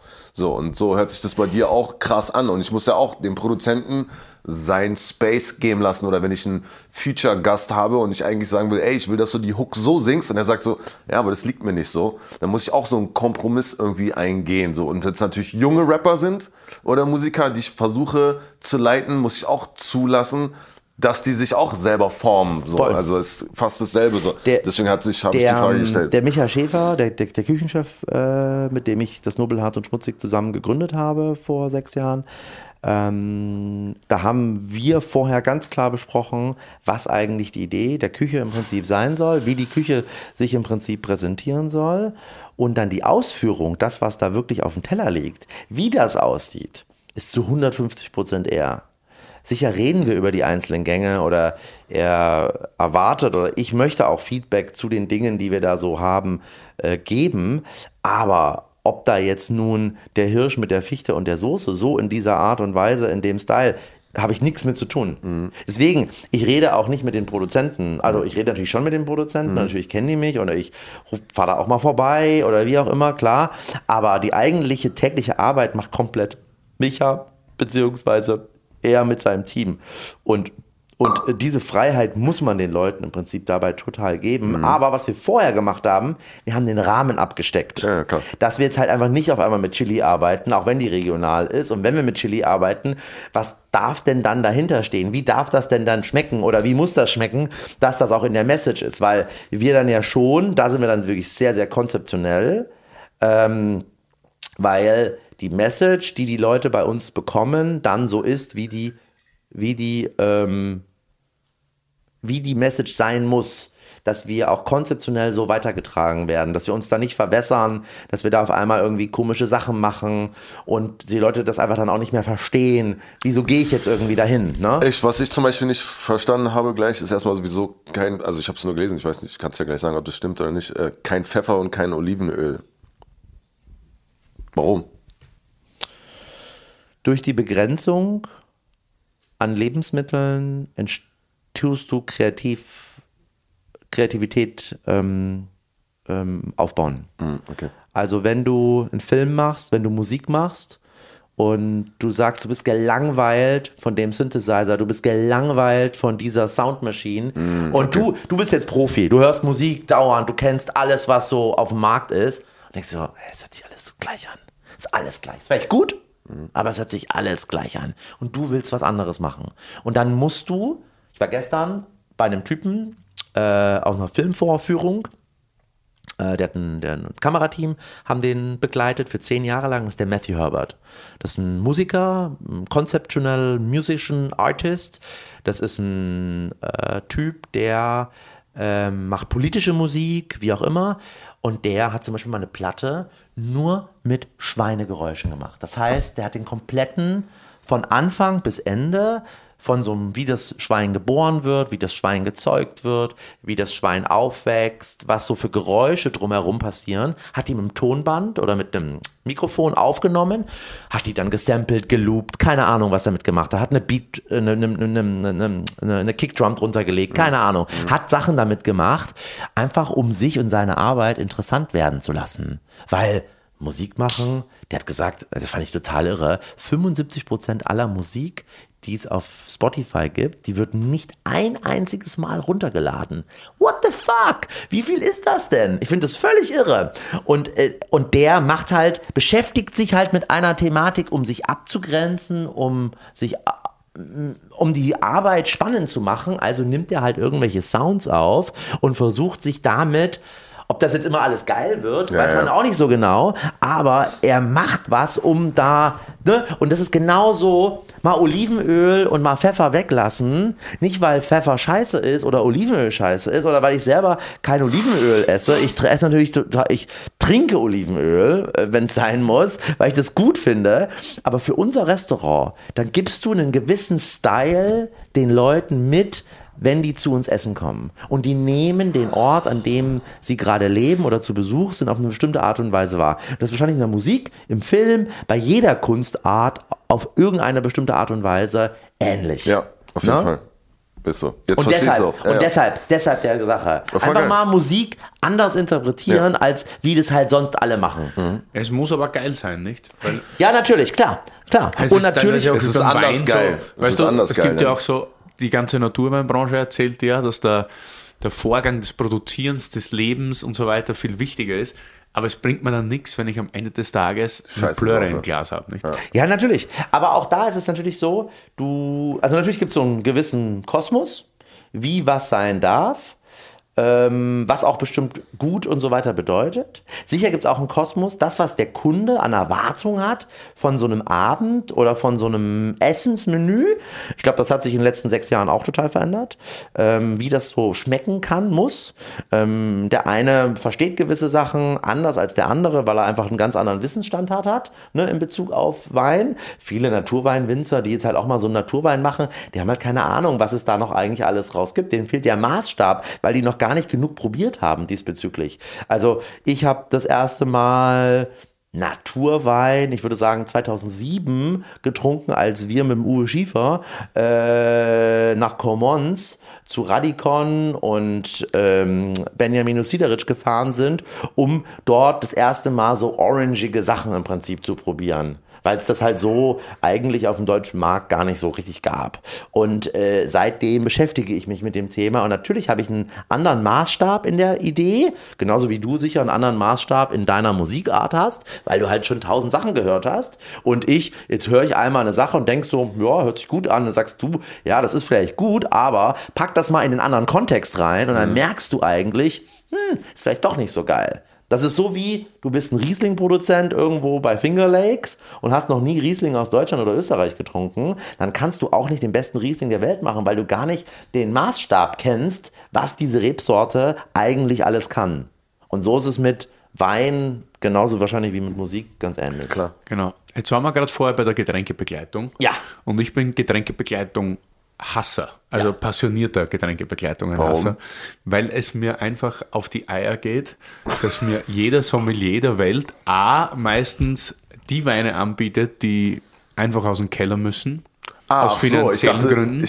B, das große Problem ist, dass einfach nicht jeder Gang zu jedem Wein und umgekehrt passt. Es ist einfach, du wirst da, irgendwas wird dir hingeknallt, du nimmst immer das, was am wenigsten vielleicht wehtut dann, wenn du diese Weinbegleitung machst, also die Getränkebegleitung, nur damit man irgendwie jetzt so einen Zusatzgeschmackspunkt oder so hat. Und, also ich persönlich kann, kann jetzt nicht ausgehen von jedem Gast, den es gibt, so, aber also ich weiß, was mir schmeckt. Und mir braucht jetzt kein Sommelier der Welt erklären, dass ich das nicht tun darf oder das nicht mixen darf, weil wenn ich gern mein Wiener Schnitzel mit einem Glas Blaufränkisch trinke oder esse, dann kann mir keiner erklären, dass das falsch ist, wenn das meine Präferenz ist. Ich glaube, es geht gar nicht so um falsch oder so. Also wenn ich mich dafür entscheiden würde, jetzt, sagen wir mal, bei ihm eine Getränkebegleitung zu machen, dann sehe ich das eher als Empfehlung. Das muss mir nicht schmecken, weil ich auch einen Geschmack, für andere Geschmacksnerven habe als der Sommelier, der es denn da aussucht oder so. Und natürlich, wenn dir das Schnitzel mit äh, Blaufränkisch schmeckt und mir das Schnitzel aber mit einer Cola, dann ist das einfach ein Unterschied so. Und ich glaube aber, das, wovon du ausgehst, ich habe dich auch gerade ganz anders verstanden, als du meinst, du, du magst es nicht, weil du das nicht entscheiden willst, den Leuten aufzudrücken, was sie äh, essen äh, bzw. trinken sollen. Also du als Sommelier magst es nicht zu machen. Ja, Weißt eigentlich beides. So. also, ich sag mal, wenn, wenn ich jetzt irgendwie ein Wein, wenn, wenn Marc, also das ist unser Küchenchef in der Barfreundschaft, ein Gericht mache, wo ich mir denke, hey, da passt ein Wein richtig geil dazu und das ist dann auch ein Perfect Match, wenn es verkostet, klar, dann biete ich es mit an.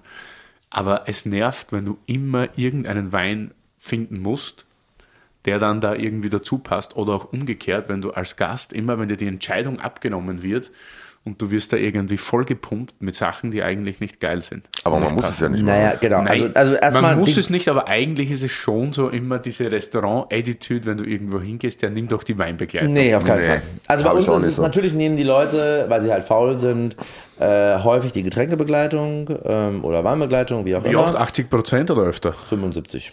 75 wird irgendwie offen verkauft, sowas, ja, würde ich sagen. Nämlich auch eine riesen finanzielle. Aber auch weil faul so. Also ist denn. sind also, faul. Die ja. sind faul und sie haben keine Ahnung. Genau. Sie wissen, okay, die sind vielleicht jetzt hier in einem, in einem guten Laden, die wissen schon, was sie da tun. Gäste sind faul und haben keine Ahnung. Können wir das bitte festhalten? Ja, aber wenn, wenn, ich, wenn ich von mir ist doch- ausgehe, ja, ist doch so. Das Ist, doch so. Das ist doch in, das ist, Ist doch so. in, das ist doch in Ordnung, äh, auch zu sagen, ich habe heute keinen Bock in diese Karte reinzuschauen. Und äh, dann nehmen die Leute dann doch wieder nur so einen Chablis, äh, den sie äh, halt irgendwie immer nehmen. Und dann ist es doch irgendwie cool, wenn sie eben auch mal, also bei uns gibt es jetzt gerade erster Gang äh, ein Kombucha auf Sencha-Basis.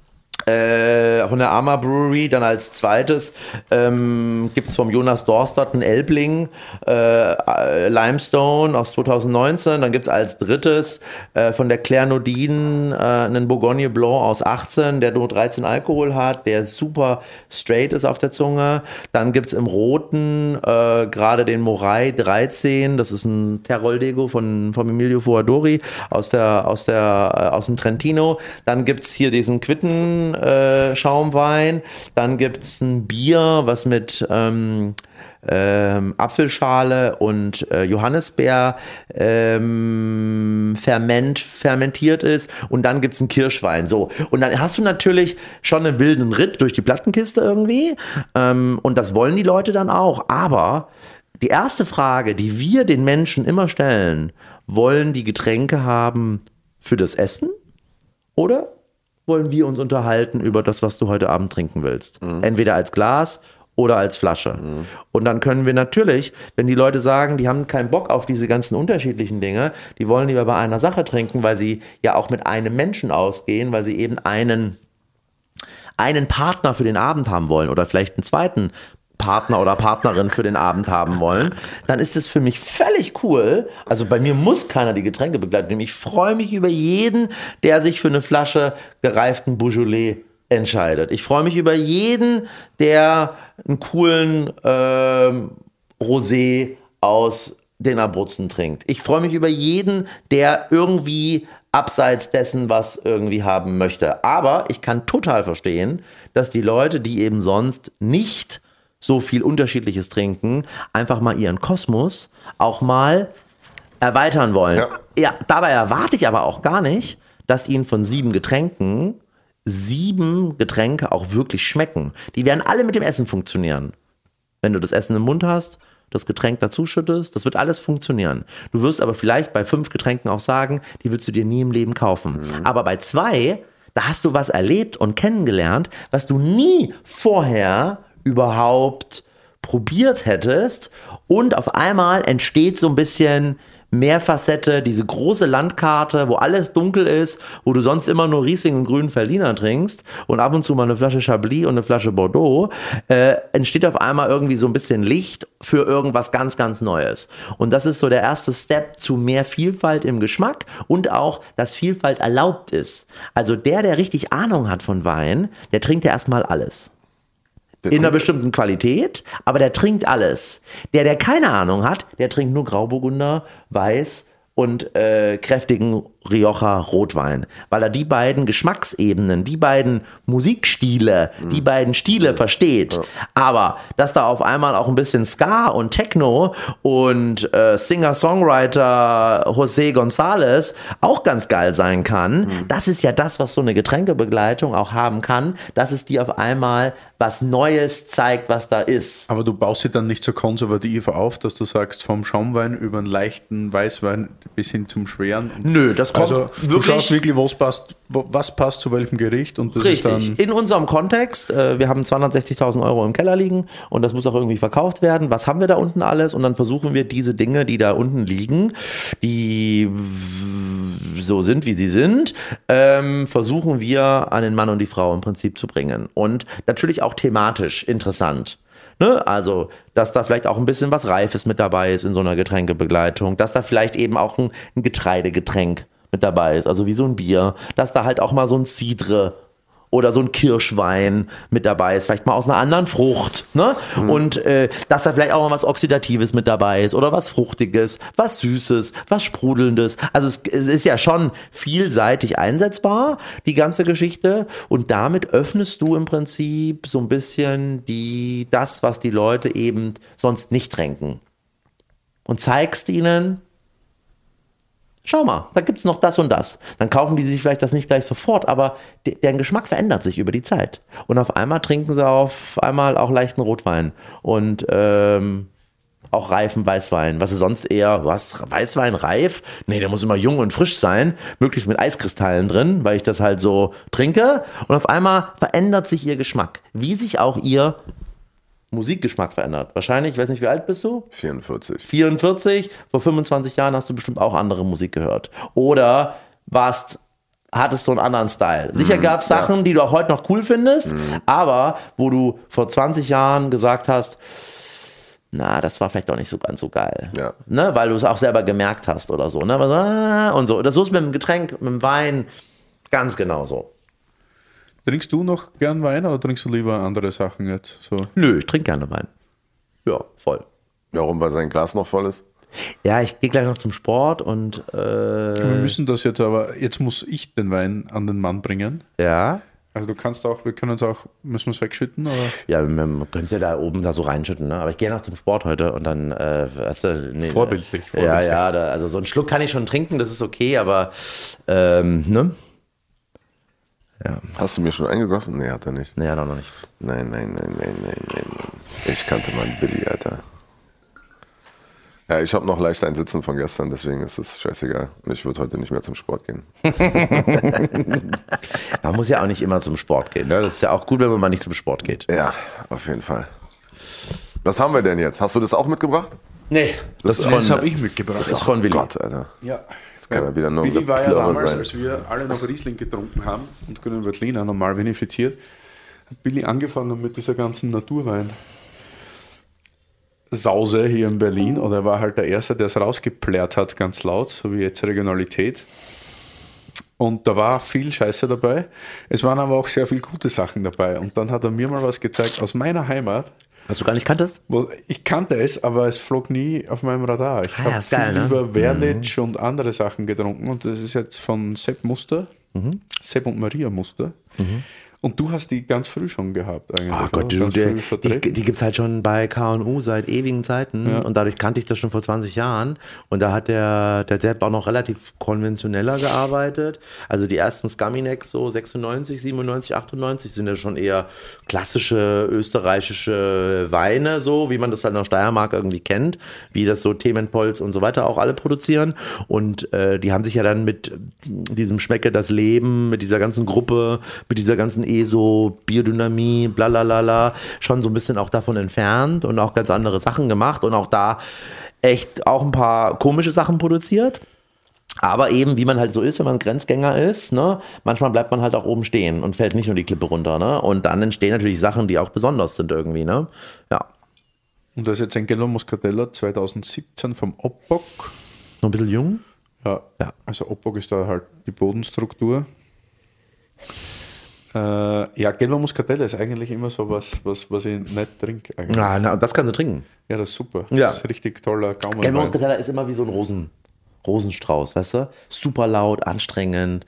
Boah, das ist so viel an Wein. Das kannst du ein Glas trinken oder vielleicht auch mal ein zweites, wenn du auch vielleicht einen Gang hast oder so. Das macht vielleicht auch total Sinn. Es ist immer viel in der Nase, aber eigentlich wenig im Gaumen. Und wenn es Genau. dann noch viel- vielleicht so ein bisschen Restzucker oder so Ja, hat, genau. ist direkt kotzen. Und das Also, hier ist, und das hier ist, das kannst du halt auch als Wein ernsthaft nehmen. Und äh, weil es eben nicht so diese super fruchtigen, rosenartigen, duftigen Noten im Prinzip hat, sondern weil das eher so ein bisschen auch vom Ausbau noch mit noch geprägt ist, mit langen Kontaktzeiten zwischen Schale wahrscheinlich und auch vielleicht nicht sofort abgefüllt.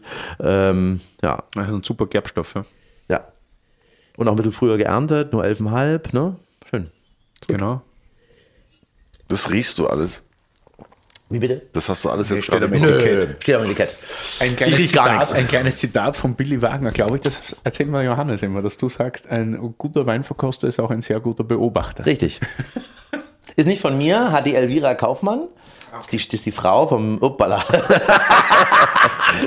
Das hätte, das, das hätte man jetzt filmen müssen. Das hätte man jetzt filmen müssen. Also Willi, sensationell. Stark, Äh, Der Alter. Willi, also äh, jetzt die man, dass ich Zuhörer, der trinke. Willi setzt das Glas an, aber nicht das Glas, der, die Glaslippe an seine Lippe, sondern lässt so, so ich würde mal sagen, 15 Zentimeter Platz zwischendrin, aber die Flüssigkeit läuft trotzdem raus und läuft dann so vor seinem Mund runter, wie wenn man so am Wasserhahn steht. Und so hat das gerade ausgesehen. Und hat sich dabei so ein bisschen nass gemacht, also zwischen den Beinen am Schritt. Er ist feucht jetzt auch schon geworden. feucht. Muscatella ne? im Schritt. Ja, Muscatella macht dich halt auch, macht, ist halt so ein Schlüpferstürmer, ne? Äh, nee, die Elvira Kaufmann hat das früher gesagt, dass ein guter Verkoster auch ein guter Beobachter ist. Ähm, und das ist halt aber auch so. Ne? Also was für eine Flaschenform kommt das? Ähm, auch inwieweit lässt du wirklich Wissen mit einspielen? Also ich habe jetzt ja nichts über den Wein erzählt, sondern ich habe ja eigentlich nur was über die Historie erzählt, wie ich diesen Wein so was so allgemeingültige Allgemein Dinge, Wein, okay. allgemeingültige. Dinge im Prinzip sind. Okay. Ne? Genau. Und ähm, ich beschreibe ja auch keine Weine. Das tue ich auch den Gästen nicht an, dass ich ihnen jetzt sage, wie das so und so schmeckt und was sie da so, ne? Ich sage ihnen, wieso haben wir das in Gang, äh, dieses Getränk jetzt ausgesucht, wieso finden wir die Philosophie des Winzers oder der Winzerin vielleicht super gut, ähm, wieso finden wir den Geschmack gut? Und wieso haben wir das jetzt zu diesem Getränk, äh, diesem, dieser Speise im Prinzip dahingestellt, ähm, wieso passt das gerade auch ganz gut für uns. Das erzähle ich den Leuten. Aber ich erzähle jetzt nicht den Leuten, okay, sie müssen jetzt hier Himbeeren und das und das schmecken und so, sondern ähm, Ich finde, es ist aber das Schlimmste in der Sommelerie, wenn du von einem anderen Menschen erklärt kriegst, was du jetzt schmecken sollst, weil jeder Geschmack ist irgendwie subjektiv. Du kannst natürlich erzählen, also gewisse objektive Punkte, ja, ob der jetzt Gerbstoff hat oder nicht, aber nach was der riecht oder nach welchen Parametern der schmeckt, finde ich sehr schwierig. Harry Wein, das Wörterbuch. Gerbstoffe. Gerbstoffe, auch Tannine genannt, sind in Rotwein und auch in manchen Weißweinen enthalten. Bei ihnen handelt es sich um pflanzliche Bestandteile aus der Schale, den Kern und Stielen der Weintraube. Man bemerkt Tannine dadurch, dass sich der Mund zusammenzieht und trocken anfühlt. Tannine sind also genau das, warum ich Rotwein nicht mag. Fachleute sagen dann aber so etwas wie, Tannine geben dem Wein Struktur und machen ihn haltbar. In älteren Weinen findet man oft ein Depot, den sogenannten Weinstein, bei dem es sich um mit der Zeit zu längeren Molekülen verkettete Tannine handelt. Tannine sind ein Grund, warum manche Weine, wie zum Beispiel aus Bordeaux, in ihrer Jugend nicht sonderlich viel Spaß machen. Ausgewogene, reife Tannine geben einem Rotwein jedoch das gewisse Etwas. Und sie sind der Grund, warum ich bis jetzt nur Weißwein trinke. Aber Willi sagt, das wird sich ändern. Genau, also da, da, versuch, da, da sagen wir vielleicht schon mal, wie du sagst, okay, das ist ein Wein mit starker Säure oder das ist schon ein Wein mhm. auch, der vielleicht ein bisschen dicker, cremiger daherkommt oder so. Das ist auch ganz gut für die Leute, das ein bisschen einzuordnen. Oder das ist für uns eher ungewöhnlich, weil das eben sonst ganz anders ist, so, ne? Ähm, also wenn das jetzt so hier gelber Muscatella, wenn wir den jetzt in der Getränkebegleitung irgendwie mit dabei hätten, dann würde ich sagen, dass das halt kein typischer gelber Muscatella ist. So, würde ich einfach sagen, weil das ist halt nicht das, wenn du da jetzt 100 gelbe, wenn du auf eine gelbe Muscatella-Verkostung gehst, wo das alles steht, was es an von dieser Rebsorte im Prinzip gibt, äh, dann fällt der da völlig raus. Und das würden wir den Leuten sagen, dass sie das in ihren Kontext vielleicht mit einpacken können, dass sie jetzt nicht erwarten, okay, jeder gelbe Muscatella ist so wie das. So, ne? Ähm, wenn sie noch nie einen gelben Muscatella im Glas hatten, wenn sie es einfach gar nicht wissen. Und da muss man halt auch immer so ein bisschen immer gucken, okay, wie, wenn der Willi da sitzt, dann erzähle ich dem natürlich andere Dinge, als wenn da jetzt Lieschen Müller im Prinzip sitzt. Oder vielleicht auch du. Ja. Dir würde ich andere Dinge erzählen, als ich dem ja, Willi klar. erzähle. Ne? Weil ich schon merke, na gut, den Willi weiß ich, der hat schon Ahnung, der, ne? Und du, keine Ahnung, was du für Ahnung hast. Aber keine. genau, okay, keine. Aber äh, da ist dann auch völlig langweilig, ob das jetzt nun auf Schiefer gewachsen ist oder auf Granit. Was sagt dir das sagen? Weißt du, das ist mhm. vielleicht viel interessanter, dass das ein gelber Muscatella ist, der abseits dessen ist, wie man sonst gelben Muscatella im Prinzip trinkt. Ne? Ja. Ja, und was soll dir Opok sagen? Völlig wurscht für dich. Wo, wo waren denn so Orte, wo du gesagt hast, die haben dich so ein bisschen geprägt? Also nicht, du da gearbeitet hast, sondern wenn du weggehst, also für uns Sommeliers oder Wirte ist ja die, größte, die größten Seminare sind einfach weggehen, essen und trinken. Mhm. äh, wo gibt's denn, was war denn für dich so einschlägig? Also nicht, wo ich gearbeitet habe, sondern wo ich essen war. Mhm. Oder du kannst auch beides, oder, also oder, Orte, oder, die da wichtig oder, sind, wo du oder sagst, hey, wow, so, ne? da habe ich irgendwas erlebt, das habe ich vorher noch nie so erlebt, oder Oder Plätze, wo du sagst, okay, das Angebot ist echt scheiße, ich sitze aber so gerne in dem Laden, das ist so geil. Gibt es ja oft. Ja, Freundschaft zum Beispiel. Ja. Danke. Bitte. Arsch. Ähm, tja. Also die Arbeitsstellen, wo ich gearbeitet habe, haben mich schon sehr stark geprägt und so. Und was wir da so gemacht haben, beziehungsweise was ich dort für Möglichkeiten im Prinzip bekommen habe. Das erstmal so. Aber wenn man dann mal drumherum schaut, ähm, eindrückliche Erlebnisse, hm. Also es glaube ich schon, es sind glaube ich Menschen, die mich stark beeinflusst haben. Also zum Beispiel Martin Kössler hat mich seit über 20 Jahren stark beeinflusst in gewisser Weise. Am Anfang, am, Anfang am Anfang mehr, am Anfang mehr als am als mittlerweile, muss man auch so sagen. Ne? Ähm, es sind so gewisse Strömungen, also schon was das Selbstbewusstsein der nordischen Chefs und Chefinnen ähm, die dort äh, kochen, die einfach sagen, hey, wir sitzen zwar jetzt nicht in der Toskana oder dem der Katalonien, aber wir haben auch eine bestimmte DNA. Ich glaube, die, die hat mich auch sehr, sehr stark beeinflusst. Also so diese Male ins Noma zu gehen und zu sehen, was die da eigentlich aus ihrer nordischen Küche im Prinzip machen. Ähm, ähm, für meine Arbeit, äh,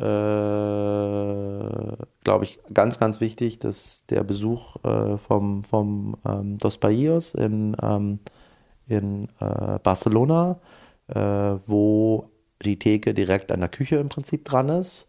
Ähm, und dass das cool ist, so zu sitzen und so zu essen und dass man da einen spannenden Abend hat. Bevor wir aufgemacht haben und ich den Leuten erzählt habe, wir gehen an eine Theke, hat jeder Einzelne gesagt, oh mein Gott, du machst ein Thekenrestaurant auf, wie soll man denn da ordentlich sitzen? Weil die Leute sich das gar nicht vorstellen können, weil sie es eben selber noch nicht erlebt haben. Mhm. Und dann machst du sowas und dann ist es doch ganz cool so. Ähm, ähm, also das war schon, äh, ne? also das glaube ich eine ganz wichtige Beeinflussung meinerseits. Ähm, es ist, sind so Typen wie Frank Cornelissen, ähm, den ich 2008 besucht habe oder so. Das war sehr besonders. Die, diese Reise, äh, Naturwein, ähm, Commons, äh, Karst, ähm, so, so Norditalien. Ähm, diese Reise war sehr, sehr besonders. Eigentlich jeder Besuch bei den unterschiedlichen deutschen Winzern, die es da so gab und auch die Auffassung, wie ihr Wein zu sein hat. Ich glaube, das hat auch doch total viel beeinflusst in meiner Wahrnehmung. Ähm, also in den Anfangsjahren so ein Philipp Wittmann oder so oder so ein Reinhard Löwenstein. Ähm, ganz wichtig, Peter Kühn, äh, also nicht der Peter Bernhard, sondern der alte. Äh, ganz, ganz, ganz wichtig. Also der Peter Bernhard, der war da noch nicht am Weingut. Ne? Das war, glaube ich, ganz, ganz wichtig. Ähm, also es gibt, glaube ich, so Menschen, die mich da sehr, sehr stark beeinflusst haben. Ja. Und dann natürlich auch aus ganz anderen Feldern einfach. Also Typen, die irgendwas Cooles, Interessantes machen und die da also auch so ein ähm, Matthew Herbert. Äh, es war gestern ein Film, muss man sich anschauen. Wirklich super. Äh, die begleiten den da über zehn Jahre, wie er halt aus Schweineneues, aus Schweine, aus Schweinegeräuschen Musik macht mhm. und äh, wie man im Prinzip seine Arbeit auch interpretieren kann und was man damit eigentlich auch so ein bisschen lernt und wie die Arbeit dadurch auch ein bisschen interessanter wird, weil einen Teller auf den Tisch zu stellen, ein Getränk einfach auszusuchen. Ähm, das ist alles gut und es macht auch Spaß, ist aber dann doch immer wieder das Gleiche. Und wenn man es irgendwie schafft, das Ganze so ein bisschen aufzulockern für sich, dann bleibt man auch länger am Ball und dann äh, bleibt es auch länger gut. Ne? Also man hat auch dann länger einen gewissen Drive. Mhm. Also vor hätten wir vor vier Jahren, drei Jahren, vier Jahren nicht die Vulven ins Schaufenster gehangen, äh, hätten wir jetzt keine genderneutralen Toiletten und hätten wir vielleicht auch nicht einen Antirassismus-Workshop vor, vor zwei Wochen gemacht. Weißt du, es sind ja alles so Dinge, die aufeinander aufbauen. Erfahrungen, Loops, die man dreht, man beschäftigt sich mit einer Sache und so beschäftigt man sich auch mit Essen. Weißt du, auch ähm, äh, die Eier zu haben, einfach nur so einen Apfel und so ein paar rohe Gemüsestücke auf den Teller zu legen, wie das das ernst macht. Aber wenn es denn besonders gut ist, ja, das beeinflusst dich, weißt du? Das ist schon auch besonders und wichtig und richtig, das im Prinzip zu tun. Ne? Ähm, ich habe gesehen, dass du äh, einen coolen Sticker bei dir vorne an der Tür zu kleben hast. Mhm. Und äh, ich habe dann gelesen, dass du da Shitstorm für bekommen hast. Irgendwie, inwiefern, wie, wie war das? Also was kam da? Was, also 2016, Senatswahl, ich weiß nicht, 13, 14 Prozent, äh, 12, 13, 14 Prozent, AfD. Ich war geschockt ähm, und habe gesagt, wir haben an der Tür eh schon so verschiedene Sticker an der Tür gehabt, ähm, keine Fotos, keine, keine, keine Handys, ähm, keine Waffen darf man hier mit reinbringen. Also es gibt so ein Fotoverbot bei uns. Also geil. wir kleben jetzt nicht die, die Handys ab oder so, wie es in Berghain oder im Kater oder so ist. Aber, aber wir, wir sagen schon den Leuten, wir sind schon relativ streng, dass sie keine Fotos machen sollen, dass sie auch mal das Handy in der Tasche lassen sollen, dass sie mal diese Omnipräsenz von Überwachung mal abschalten für Voll drei geil. Stunden so, ne? So. Das ist je nachdem, aus welchem Kulturraum die Person kommt, geht das besser oder schlechter, aber mhm. das geht. So. Ähm, und dann haben wir halt irgendwann diesen Aufkleber dran gemacht, als irgendwie so ein Statement, weil ich dachte, es ist richtig. Ähm, weil ich dachte, mich das wirklich, ich bin ja in dieser Berlin-Kreuzberg Blase. Neukölln, Blase.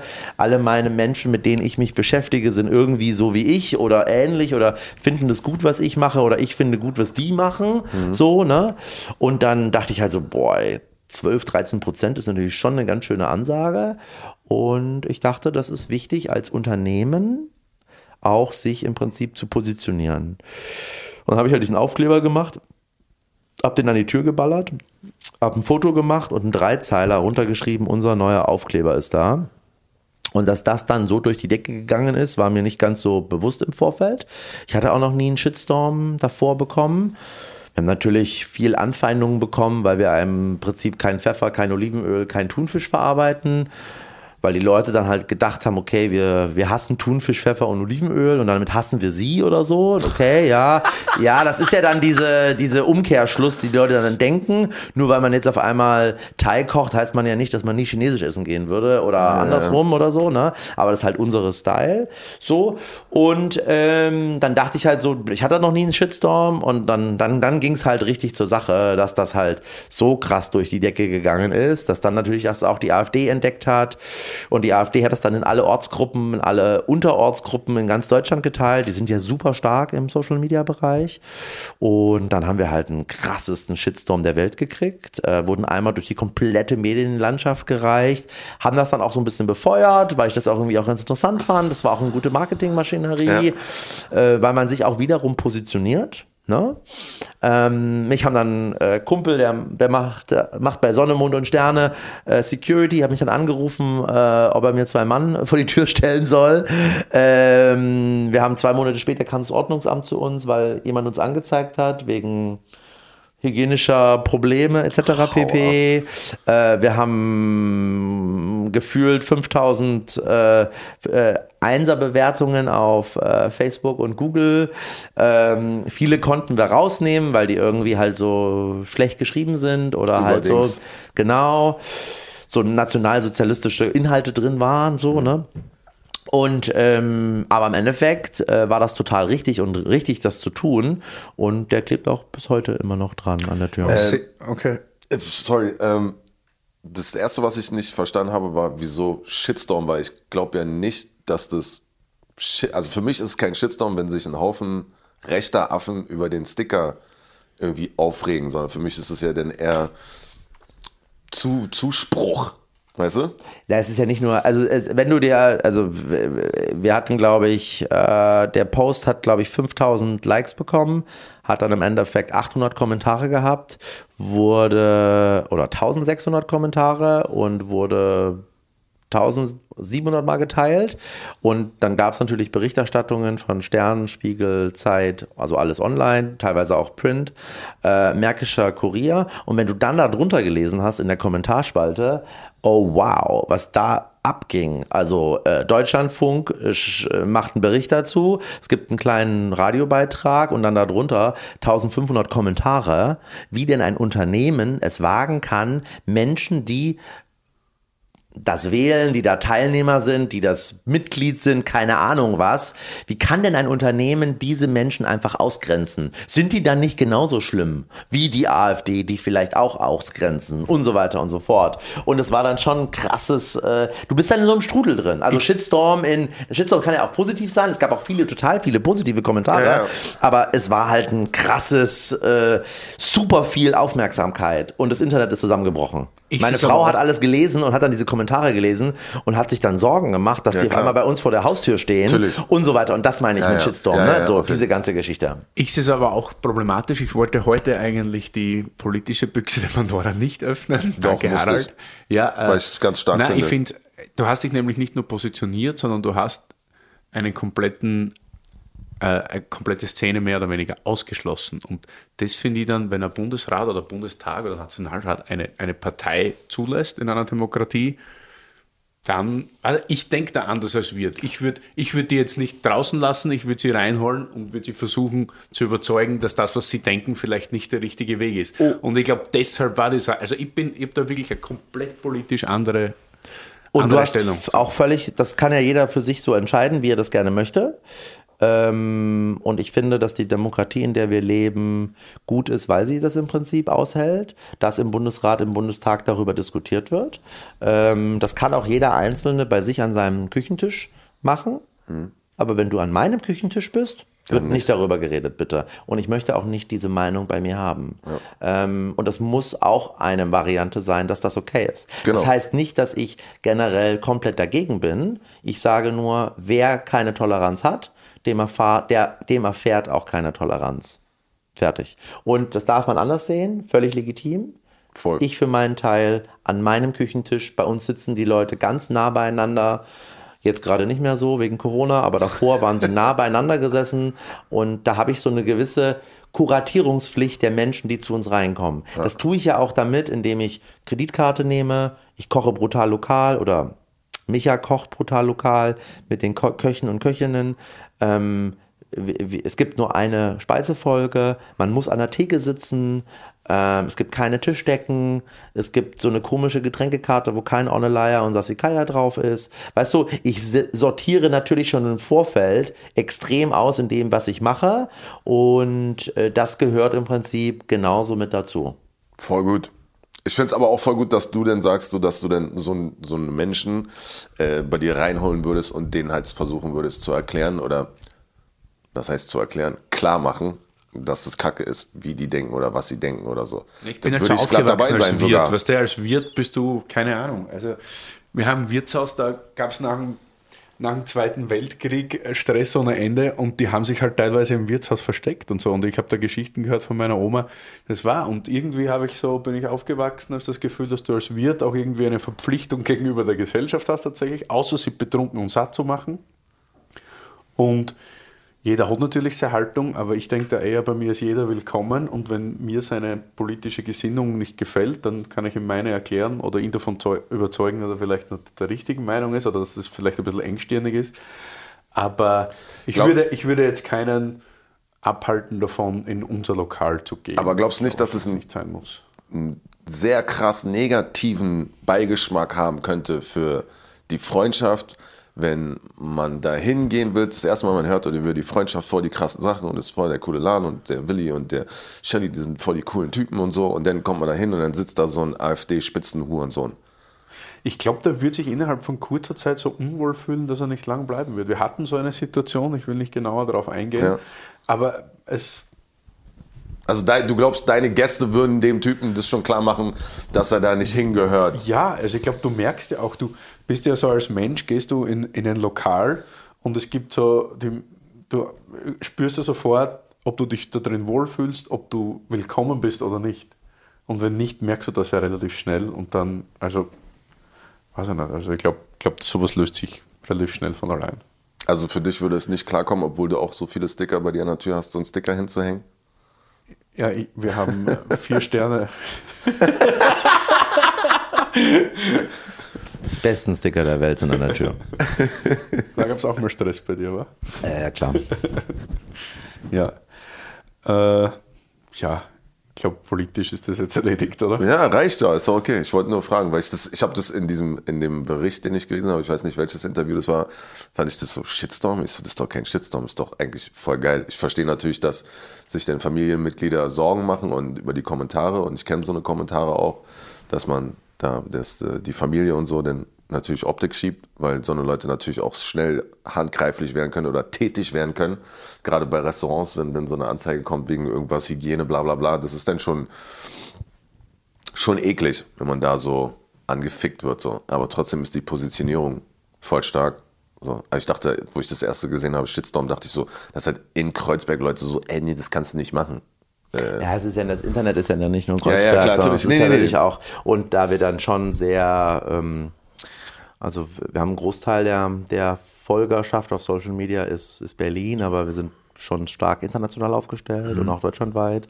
Und da, da, da kommst du natürlich dann an Leute dran, die halt dann genauso wie du sagen, ja, ist das denn so richtig, so diese Variante? Schließt man die aus oder nicht? Macht das Sinn oder nicht? Und ähm, das, darf man auch in, das darf man auch diskutieren. Das ist völlig in Ordnung. Also ich kenne eine Story aus dem Grill, da saß dann auch jemand von der Partei und der wurde dann gebeten zu gehen. Und ich wusste das, ich war nicht mal da, ich habe das geschrieben bekommen. Und mir wurde geschrieben, ey, hier sitzt jemand von der AfD. Wie geht das? Ich gehe gleich, wenn die nicht klar machen, dass die Person geht. Also das, das ging binnen Minuten. Also die Person muss sich da gerade hingesetzt haben. Da habe ich schon Nachrichten bekommen, so dicker, was ist hier los im Grill? Wieso sorgen die nicht dafür, dass diese Person geht? Und die Person wurde dann aber auch, glaube ich, aufgefordert zu gehen. Ja. Soll, soll, ja, na, sorry, also soll jeder Wirt machen, wie er es für richtig hält. Ich habe halt da so eine Stellung und andere haben eine andere Haltung. Ja, klar. Die Andrea wird und die wird das schon auch so machen, wie sie es cool. macht. Ja, genau. Genau. Aber jeder entscheidet für sich in der Situation richtig wahrscheinlich. Genau. Billy, du hast dich jetzt, in, seit, ich bin jetzt seit zehn Jahren in Berlin, äh, total krass entwickelt. Du hast jetzt auch einen riesen Online-Shop zusätzlich. Ich bin Alibaba, der Online-Shop. Der Alibaba, wo es wunderbares Kürbiskern-Nougat der Bar Freundschaft gibt. Jawohl, ganz genau. Alibaba. Äh, was, was, was, was werden wir noch sehen von dir in Zukunft? Äh, wir arbeiten gerade an äh, Weihnachtsmännern und Osterhasen. Ja, also das ist Aber nächste- wertig, aber wertig, aber wertig. Nicht so von Lind oder Milka oder so mit einer schlechten Schokolade und so, ne, sondern so wirklich richtig gute, gute, gute Schokolade, guter Geschmack, interessantes, spannendes Design, gutes Packaging und so. Nicht schon im Januar vorproduziert, dass auf jeden Fall dann im September die Osterhasen und äh, die Ostermänner, äh, die Weihnachtsmänner und äh, Osterhasen und so weiter schon gibt. Ne? Weihnachtshasen und Ostermänner. Genau, ja, genau. Ähm, das ist so ein, ein Thema, darauf äh, freue ich mich sehr. Ähm, und ansonsten ist der Online-Shop einfach so ein Sprachrohr für Berlin, für uns, für unsere Werte, für unsere Ideen, die wir im Prinzip den Leuten auch außerhalb des Restaurants im Prinzip mit an die Hand geben wollen. Ähm, also wie wir Landwirtschaft sehen und was wir eben auch mit dieser Landwirtschaft im Prinzip unterstützen wollen. Und ähm, das hat eine, also so ein Online-Shop hat immer so verschiedene Ebenen und eine Ebene ist halt so wirklich der Inhalt, was gibt's da, aber dann halt auch die Technik, die dahinter steht. Funktioniert das alles? Und mit diesen ganzen Sachen beschäftigen wir uns jetzt gerade, dass das äh, irgendwie alles in Zukunft auch ein spannendes Businessmodell im Prinzip wird und ist. Ja, Aber es gibt keine Weine da. na. Gibt genug Weinhändler. Ja. Und da muss ich jetzt auch noch Weinhändler werden. Nö, habe ich jetzt kein Interesse dran. No Bock. Und bei dir gibt es ein neues, sonst irgendwie ein neues Projekt, was mal ansteht in Zukunft, außer Weihnachtshasen zu verkaufen beim Online-Shop? Also, Weihnachtshasen. Also da ist die neue Idee. ähm, Weihnachtshasen zu verkaufen, neues Projekt. Naja, also, ähm, also was ich jetzt erstmal für mich und mein Team hoffe, ist ähm, Routine. Wieder ein bisschen, also die, der zweite Lockdown war ganz schön lang. Da haben wir auch immer komplett durchgearbeitet. warte mal auf den dritten. Genau, wir haben da relativ lange auch durchgearbeitet. Ähm, ist ein anstrengendes Geschäftsmodell. Das Gute ist an einem Restaurant, an einem Speiselokal, was wir führen, dass wir da dann auch wieder ein bisschen Routine haben können. Das ist, glaube ich, ganz wichtig. Und aus Routine und ein bisschen Ruhe wird auch wieder nochmal neue Kreativität entstehen. Ähm, das finde ich ganz wichtig. Ähm, wir hatten jetzt gerade diesen Antirassismus-Workshop für zwei Tage, haben davor so einen Sexismus-Workshop gemacht, machen jetzt noch so einen LGBTQI-Plus-Workshop, ähm, arbeiten mit so einer Firma, die heißt Vielfältigkeitsprojekte, komplette Verträge, Wording, wie suchen wir Mitarbeiter und Mitarbeiterinnen äh, durch? Und äh, wollen uns da einfach sehr, sehr offen im Prinzip präsentieren für Menschen, die bei uns arbeiten sollen, wollen, möchten oder die sich vielleicht bis jetzt immer noch nicht getraut haben, bei uns zu arbeiten, äh, weil da sind zwei weiße Männer, die da ähm, im, das Ruder in der Hand halten und ich bin vielleicht eine Frau aus einem anderen Kulturkreis und irgendwie fühle ich mich von diesen beiden weißen Männern irgendwie vielleicht auch bedroht oder vielleicht fühlen die, vielleicht sind die nicht so, so welcoming in so Art und Weise. Und äh, daran arbeiten wir gerade als und da werden wir auch sehen, was daraus noch eigentlich alles so entsteht. was heißt eigentlich Diskriminierung? Wo fängt Diskriminierung an? Wer bestimmt eigentlich überhaupt, was Diskriminierung ist? Also inwieweit äh, fühlt sich eine Mitarbeiterin wohl im Unternehmen äh, mit den Ko Köchen, mit den Köchinnen, mit den Gästen? Inwieweit schaffen wir es da eigentlich, eine Policy auch zu haben? Was ist eigentlich okay vom Gast? Wann hört Flirten? Wann, wann ist Flirten übergriffig? Äh, ist Flirten schon zu viel? Wann ist Freundlichkeit von dem Gast richtig oder zu viel? Einfach so interessante inhaltliche Fragen mit Mitarbeitern und Mitarbeiterinnen, die jetzt gerade so in unserem Kopf im Prinzip sind. Und äh, das ist ein, ein interessantes Feld, ein Minenfeld, bin weiß, Mann, ne, da bist du eh, bist auf bestimmte Art und Weise erzogen worden, hast bestimmte Werte mitbekommen und das ist auch interessant, sich da mit unterschiedlichen Meinungen auch zu bereichern und auch zu bewegen und auch zu verändern. Und das ist gerade so als interessantes Projekt gerade so in unser aller Köpfe. Also mehr Konsolidierung Ja, als Wachstum. ja. Wachstum Online-Shop, der dürfte gerne wachsen. Kauft im Online-Shop ein, bitte, das ist wichtig. Da leben von drei Menschen leben davon, äh, die da arbeiten oder für den Online-Shop arbeiten. Ähm, da muss sicher Wachstum her, ja. Ähm, aber jetzt erstmal so inhaltlich, glaube ich, ähm, mit Alibaba, dem, dem Online-Shop äh, und äh, dem streng lokalen äh, Restaurant, glaube ich, äh, reicht erstmal an Verantwortung und an Arbeit und allem Reicht, läuft, cool. Gibt es noch was, was du vom Harris wissen willst? Wieso von mir, Alter? Was habe ich damit zu tun? Was ich noch von euch wissen will. Ja, du solltest dir ja eigentlich eine Frage für jeden von uns ausdenken. Was machst du für Musik? Immer noch Hip-Hop, aber ich bin, also ich bin durch. Aber gibt es da nicht auch unterschiedliche Stile oder so? Oder? Ja, aber also ich bin durchs Auflegen, also durch DJ bin ich zum Rappen gekommen, mache dadurch dann Deutschrap, Mhm. habe früher mehr schon mit englischen Wörtern auch gehandhabt, aber habe mich dann zu dem strict Deutschrap gemacht, habe mehrere Alben schon rausgebracht. Also ich habe zwei Soloalben, drei Alben mit meinem ehemaligen Partner. Ich habe ein Album mit Sido zusammen, das heißt Deine Lieblingsrapper. Ich habe etliche Mixtapes und darüber hinaus habe ich die ganzen Jahre immer noch aufgelegt. Hauptsächlich Hip-Hop, RB, Dancehall und lege jetzt seit fünf Jahren auch Tech House, nenne ich das jetzt mal, auf. So, wurde da auch so reingeschoben. Ich bin früher schon ins E-Werk gegangen. Ähm, und Tresor Bar 25 und sowas alles. Und ähm, wollte das nie, weil das für mich eher Rückzugorts war, eigentlich so, dieses Tech-Bewegung, dieses elektronische. Aber dadurch, dass ich halt dann schon seit E-Werk da rumhantiere in der Szene und die natürlich auch viel mit Hip-Hop zu tun haben, weil viele gute Techno-DJs meiner Meinung nach aus dem Hip-Hop kommen, wie gestern zum Beispiel der, der Woody, gestern war Woody der im, im E-Werk schon, den habe ich damals schon kennengelernt, der hatte gestern sein Heideglühen Revival.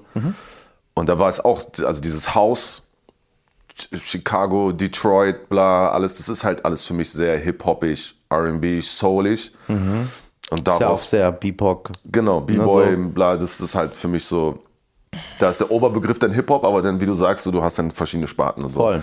Und das ist das, was ich mache. Und äh, habe jetzt gerade durch diese Lockdown-Zeiten war dann halt natürlich weniger auflegen, was halt mein Haupt äh, Weniger, War. also heißt, du hast aufgelegt im Lockdown? Ja klar, natürlich. Stream. Ja, Stream, ah ja, ja klar, logisch. Natürlich, logisch. Ja. Online-Stream, was Ja. cool war, damit hast du auch gut Geld gemacht. Also je nachdem, was du für eine Gefolgschaft, wo du aufgelegt hast, hast du dann halt diese Spenden bekommen. Ja. Also das ist natürlich nicht zu vergleichen mit dem, was du sonst im Club bekommen hast, aber es Klar. war immer noch da. Ich habe dann nebenbei, also gleich schon letztes Jahr angefangen, in einem Labor Zeit, äh, Teilzeit zu arbeiten, im Labor Berlin. Das arbeitet für Charité und Vivantes. Mache ich da äh, Lager und Logistik und sowas. Und dann trainiere ich auch noch Leute nebenbei, auf jeden Fall auch. Also durch dieses CrossFit-Ding habe ich dann Trainierst du, Willi? Nee, den brauche ich nicht trainieren. Der motiviert eher mich so. Obwohl ich habe eine Gruppe, wo er dann mal hingekommen ist zum Teufelsberg. Da rennen wir Super.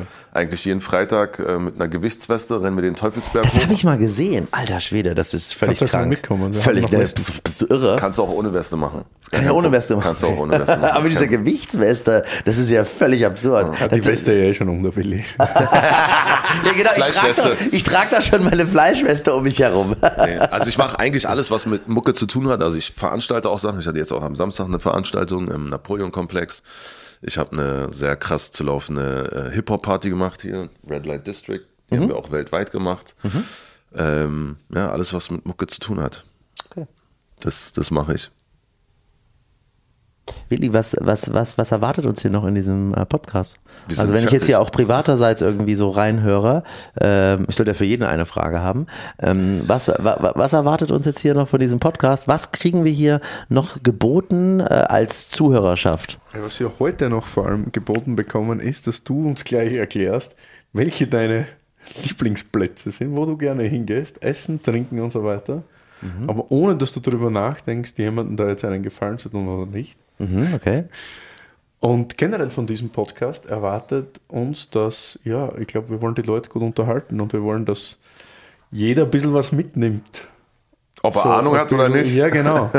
Richtig. Also für, für Harry ist er angetreten mit der mit dem Willen, also ja, genau, dass er, wenn er eine Weinkarte irgendwo sieht, dass er schon vorher, wenn er die Weinkarte liest, erwartet, oder bevor die Flasche Wein kommt, dass er dann weiß, wie der Wein in etwa schmeckt. Nicht? Das ist sein. Und das finde ich eigentlich eine super, eine super Geschichte, dass man sich so kleine Ziele steckt und die nach 52 Folgen, die wir hoffentlich aufzeichnen, dann, auch, dann auch Harry weiß, wie äh, ein Riesling schmeckt, bevor er ihn trinkt. Oder halt dreimal überlege, ob ich So mir meinen. Wein Ja, im genau. Späti hole. Ja, wa? Und ich gebe halt meinen Senf dazu und versuche halt mit Winzer und mit Sommeliers und Leuten aus der Weinbranche irgendwie auch äh, so Gespräche zu führen, dass auch du was davon hast, zum Beispiel. Das ist so unser, größte, unser größtes Ding. Ja, Voll geil. finde ich auch. Hab Richtig Bock. War bis jetzt schon immer sehr cool. Also, wo gehst du denn gern hin? Wo gehen wir jetzt eigentlich hin? Wo, gehen wir jetzt hin? Genau. Wo, wo gehen wir jetzt was Jetzt? essen? Ja, ich habe riesen Hunger. Jetzt gleich. Dursthunger. Montagnachmittag. Ja. Boah, Montagnachmittag ist kompliziert. Montag hat die Freundschaft auf, aber erst ab 18 Uhr. ja, aber das kennen wir ja. Ja, genau. Ähm, Aber wenn nicht Montag wäre. Nee, wenn nicht Montag ist. Äh, ich äh, fand äh, drei letzte tolle Erlebnisse. Ähm, alle jetzt hier in Berlin. Ähm, meine Frau und ich waren vor zwei Wochen in der Osteria Zentrale in der Bleibbrüchstraße. Das war ganz großartig. Ähm, die haben ähm, Osteria Centrale in Italiano. Genau, genau, genau. Äh, kannst du nichts machen, Die ne? haben eine ganz großartige klassische Italien-Weinkarte. Ein bisschen coole Sachen auch noch so aus der ganzen Welt irgendwie mit dabei, aber hauptsächlich Italien. Äh, immer ein sehr elegantes Menü, was man da gut essen kann. Sehr reduziert, gute Produkte und so weiter. Ähm, dann nehmen wir noch als zweites mit dazu, äh, weil wir da gestern waren. Und da ist es jedes Mal einfach immer sympathisch und lustig und gut und rustikal. Die Osteria äh, Sippi in der Sanderstraße, Ecke, was ist das, Hobrecht? Ich glaube schon, ja, Sander, Ecke Hobrecht, genau. Bei Alessandro auch großartige Karte, viel Naturwein, viel lustige Sachen, auch viel Einstiegszeug und äh, einfach eine, die machen einfach sehr gutes Essen auch. Und äh, wo ich bin ja, ich bin ja großer Softeis-Fanatiker. Hm, jetzt bin ich Und, gespannt. und äh, im Café Frieda äh, am, auf der Lüchner Straße, direkt am Helmholtzplatz, gibt es Softeis mit Milch vom Erdhof Seewalde von David und Viola Peacock. Und alter Schwede, das ist so weit vorne. Da, äh, da weißt du, wo vorne ist. Softeis? Softeis. Was ist Softeis? Softeis, kennst du nicht? Was aus diesen Eis, Eis, diesen was aus diesen, diesen so slushy-maschinenmäßigen so, was da so raus- rauskommt. Sowas Und das hat- gibt's noch? Ja, ja, und das ist großartig. Das ist großartig. Also es ist wirklich super. Gibt's bei mir auch Samariterstraße, DDR Softeis. ja, genau. das Und die nehmen halt dann dachte ich, halt dass du das jetzt sagst, Naja, Alter. und das ist und halt so. ist auch so ein Ostding natürlich, dieses, dieses ganze Softeis-Nummer. Und das gibt's ja dann immer in Schoko, Vanille, Erdbeer Mhm. und mal auch so zu dritt so in einer Dings. Und die machen einen vanillig oder milchigen Fiore di Latte mäßigen. Äh, dann machen sie irgendwie eine Variante mit irgendwie Früchten und dann sprinkeln die auch noch irgendwas oben drauf und die Milch ist halt groß. Boah, ist das geil. Ich glaube, ich habe das seit 20 Jahren nicht mehr Ja, genau, genau. nicht, und, noch gibt. und, klar. und, und, und Samina und Ben haben da wirklich äh, was gut losgetreten. Ich glaube, die haben jetzt gerade Montag, Dienstag zu. Und äh, aber geplant ist, glaube ich, glaube ich, über sieben Tage die Woche aufzuhaben und eher so Day-mäßig, äh, vielleicht bis in den frühen Abend rein. Und es äh, ist halt so ein netter Laden, wo es ein gutes Brot gibt, eine gute Wurst, äh, ein paar gute Gerichte, ein, ein, günstiges, aber handwerklich hergestelltes Bier, was Gutes, eine gute Schaumweinkarte, so Dinge, die man so tagsüber auch vielleicht schon mal so zum Abend hingehend trinken will. Und äh, wir waren da jetzt äh, einmal und das war am Sonntag und der Laden wurde auseinandergenommen. Und ähm, ist natürlich auch klar, Sonntag ist Primetime, also so äh, Helmholtzplatz, ne, die ganzen Muttis mit den Kinderwägen und so. Und äh, aber dieses Softeis hat es mir sehr angetan. Geil. Müssen wir probieren. Harry hat die Hose schon offen, sicherheitshalber. Da geht es jetzt gleich los mit der großen Fresserei. Ich bin bereit, Alter. Ja, und ich bedanke mich für ein sehr cooles Gespräch. Mal ein bisschen anders als nur nobelhart und schmutzig. Danke für die Einladung. Voll geil. Die Herren. Sehr cool. Auf bald. Schön, dass du da warst. High five. Ciao, ciao. Da, da, da, da, da, da.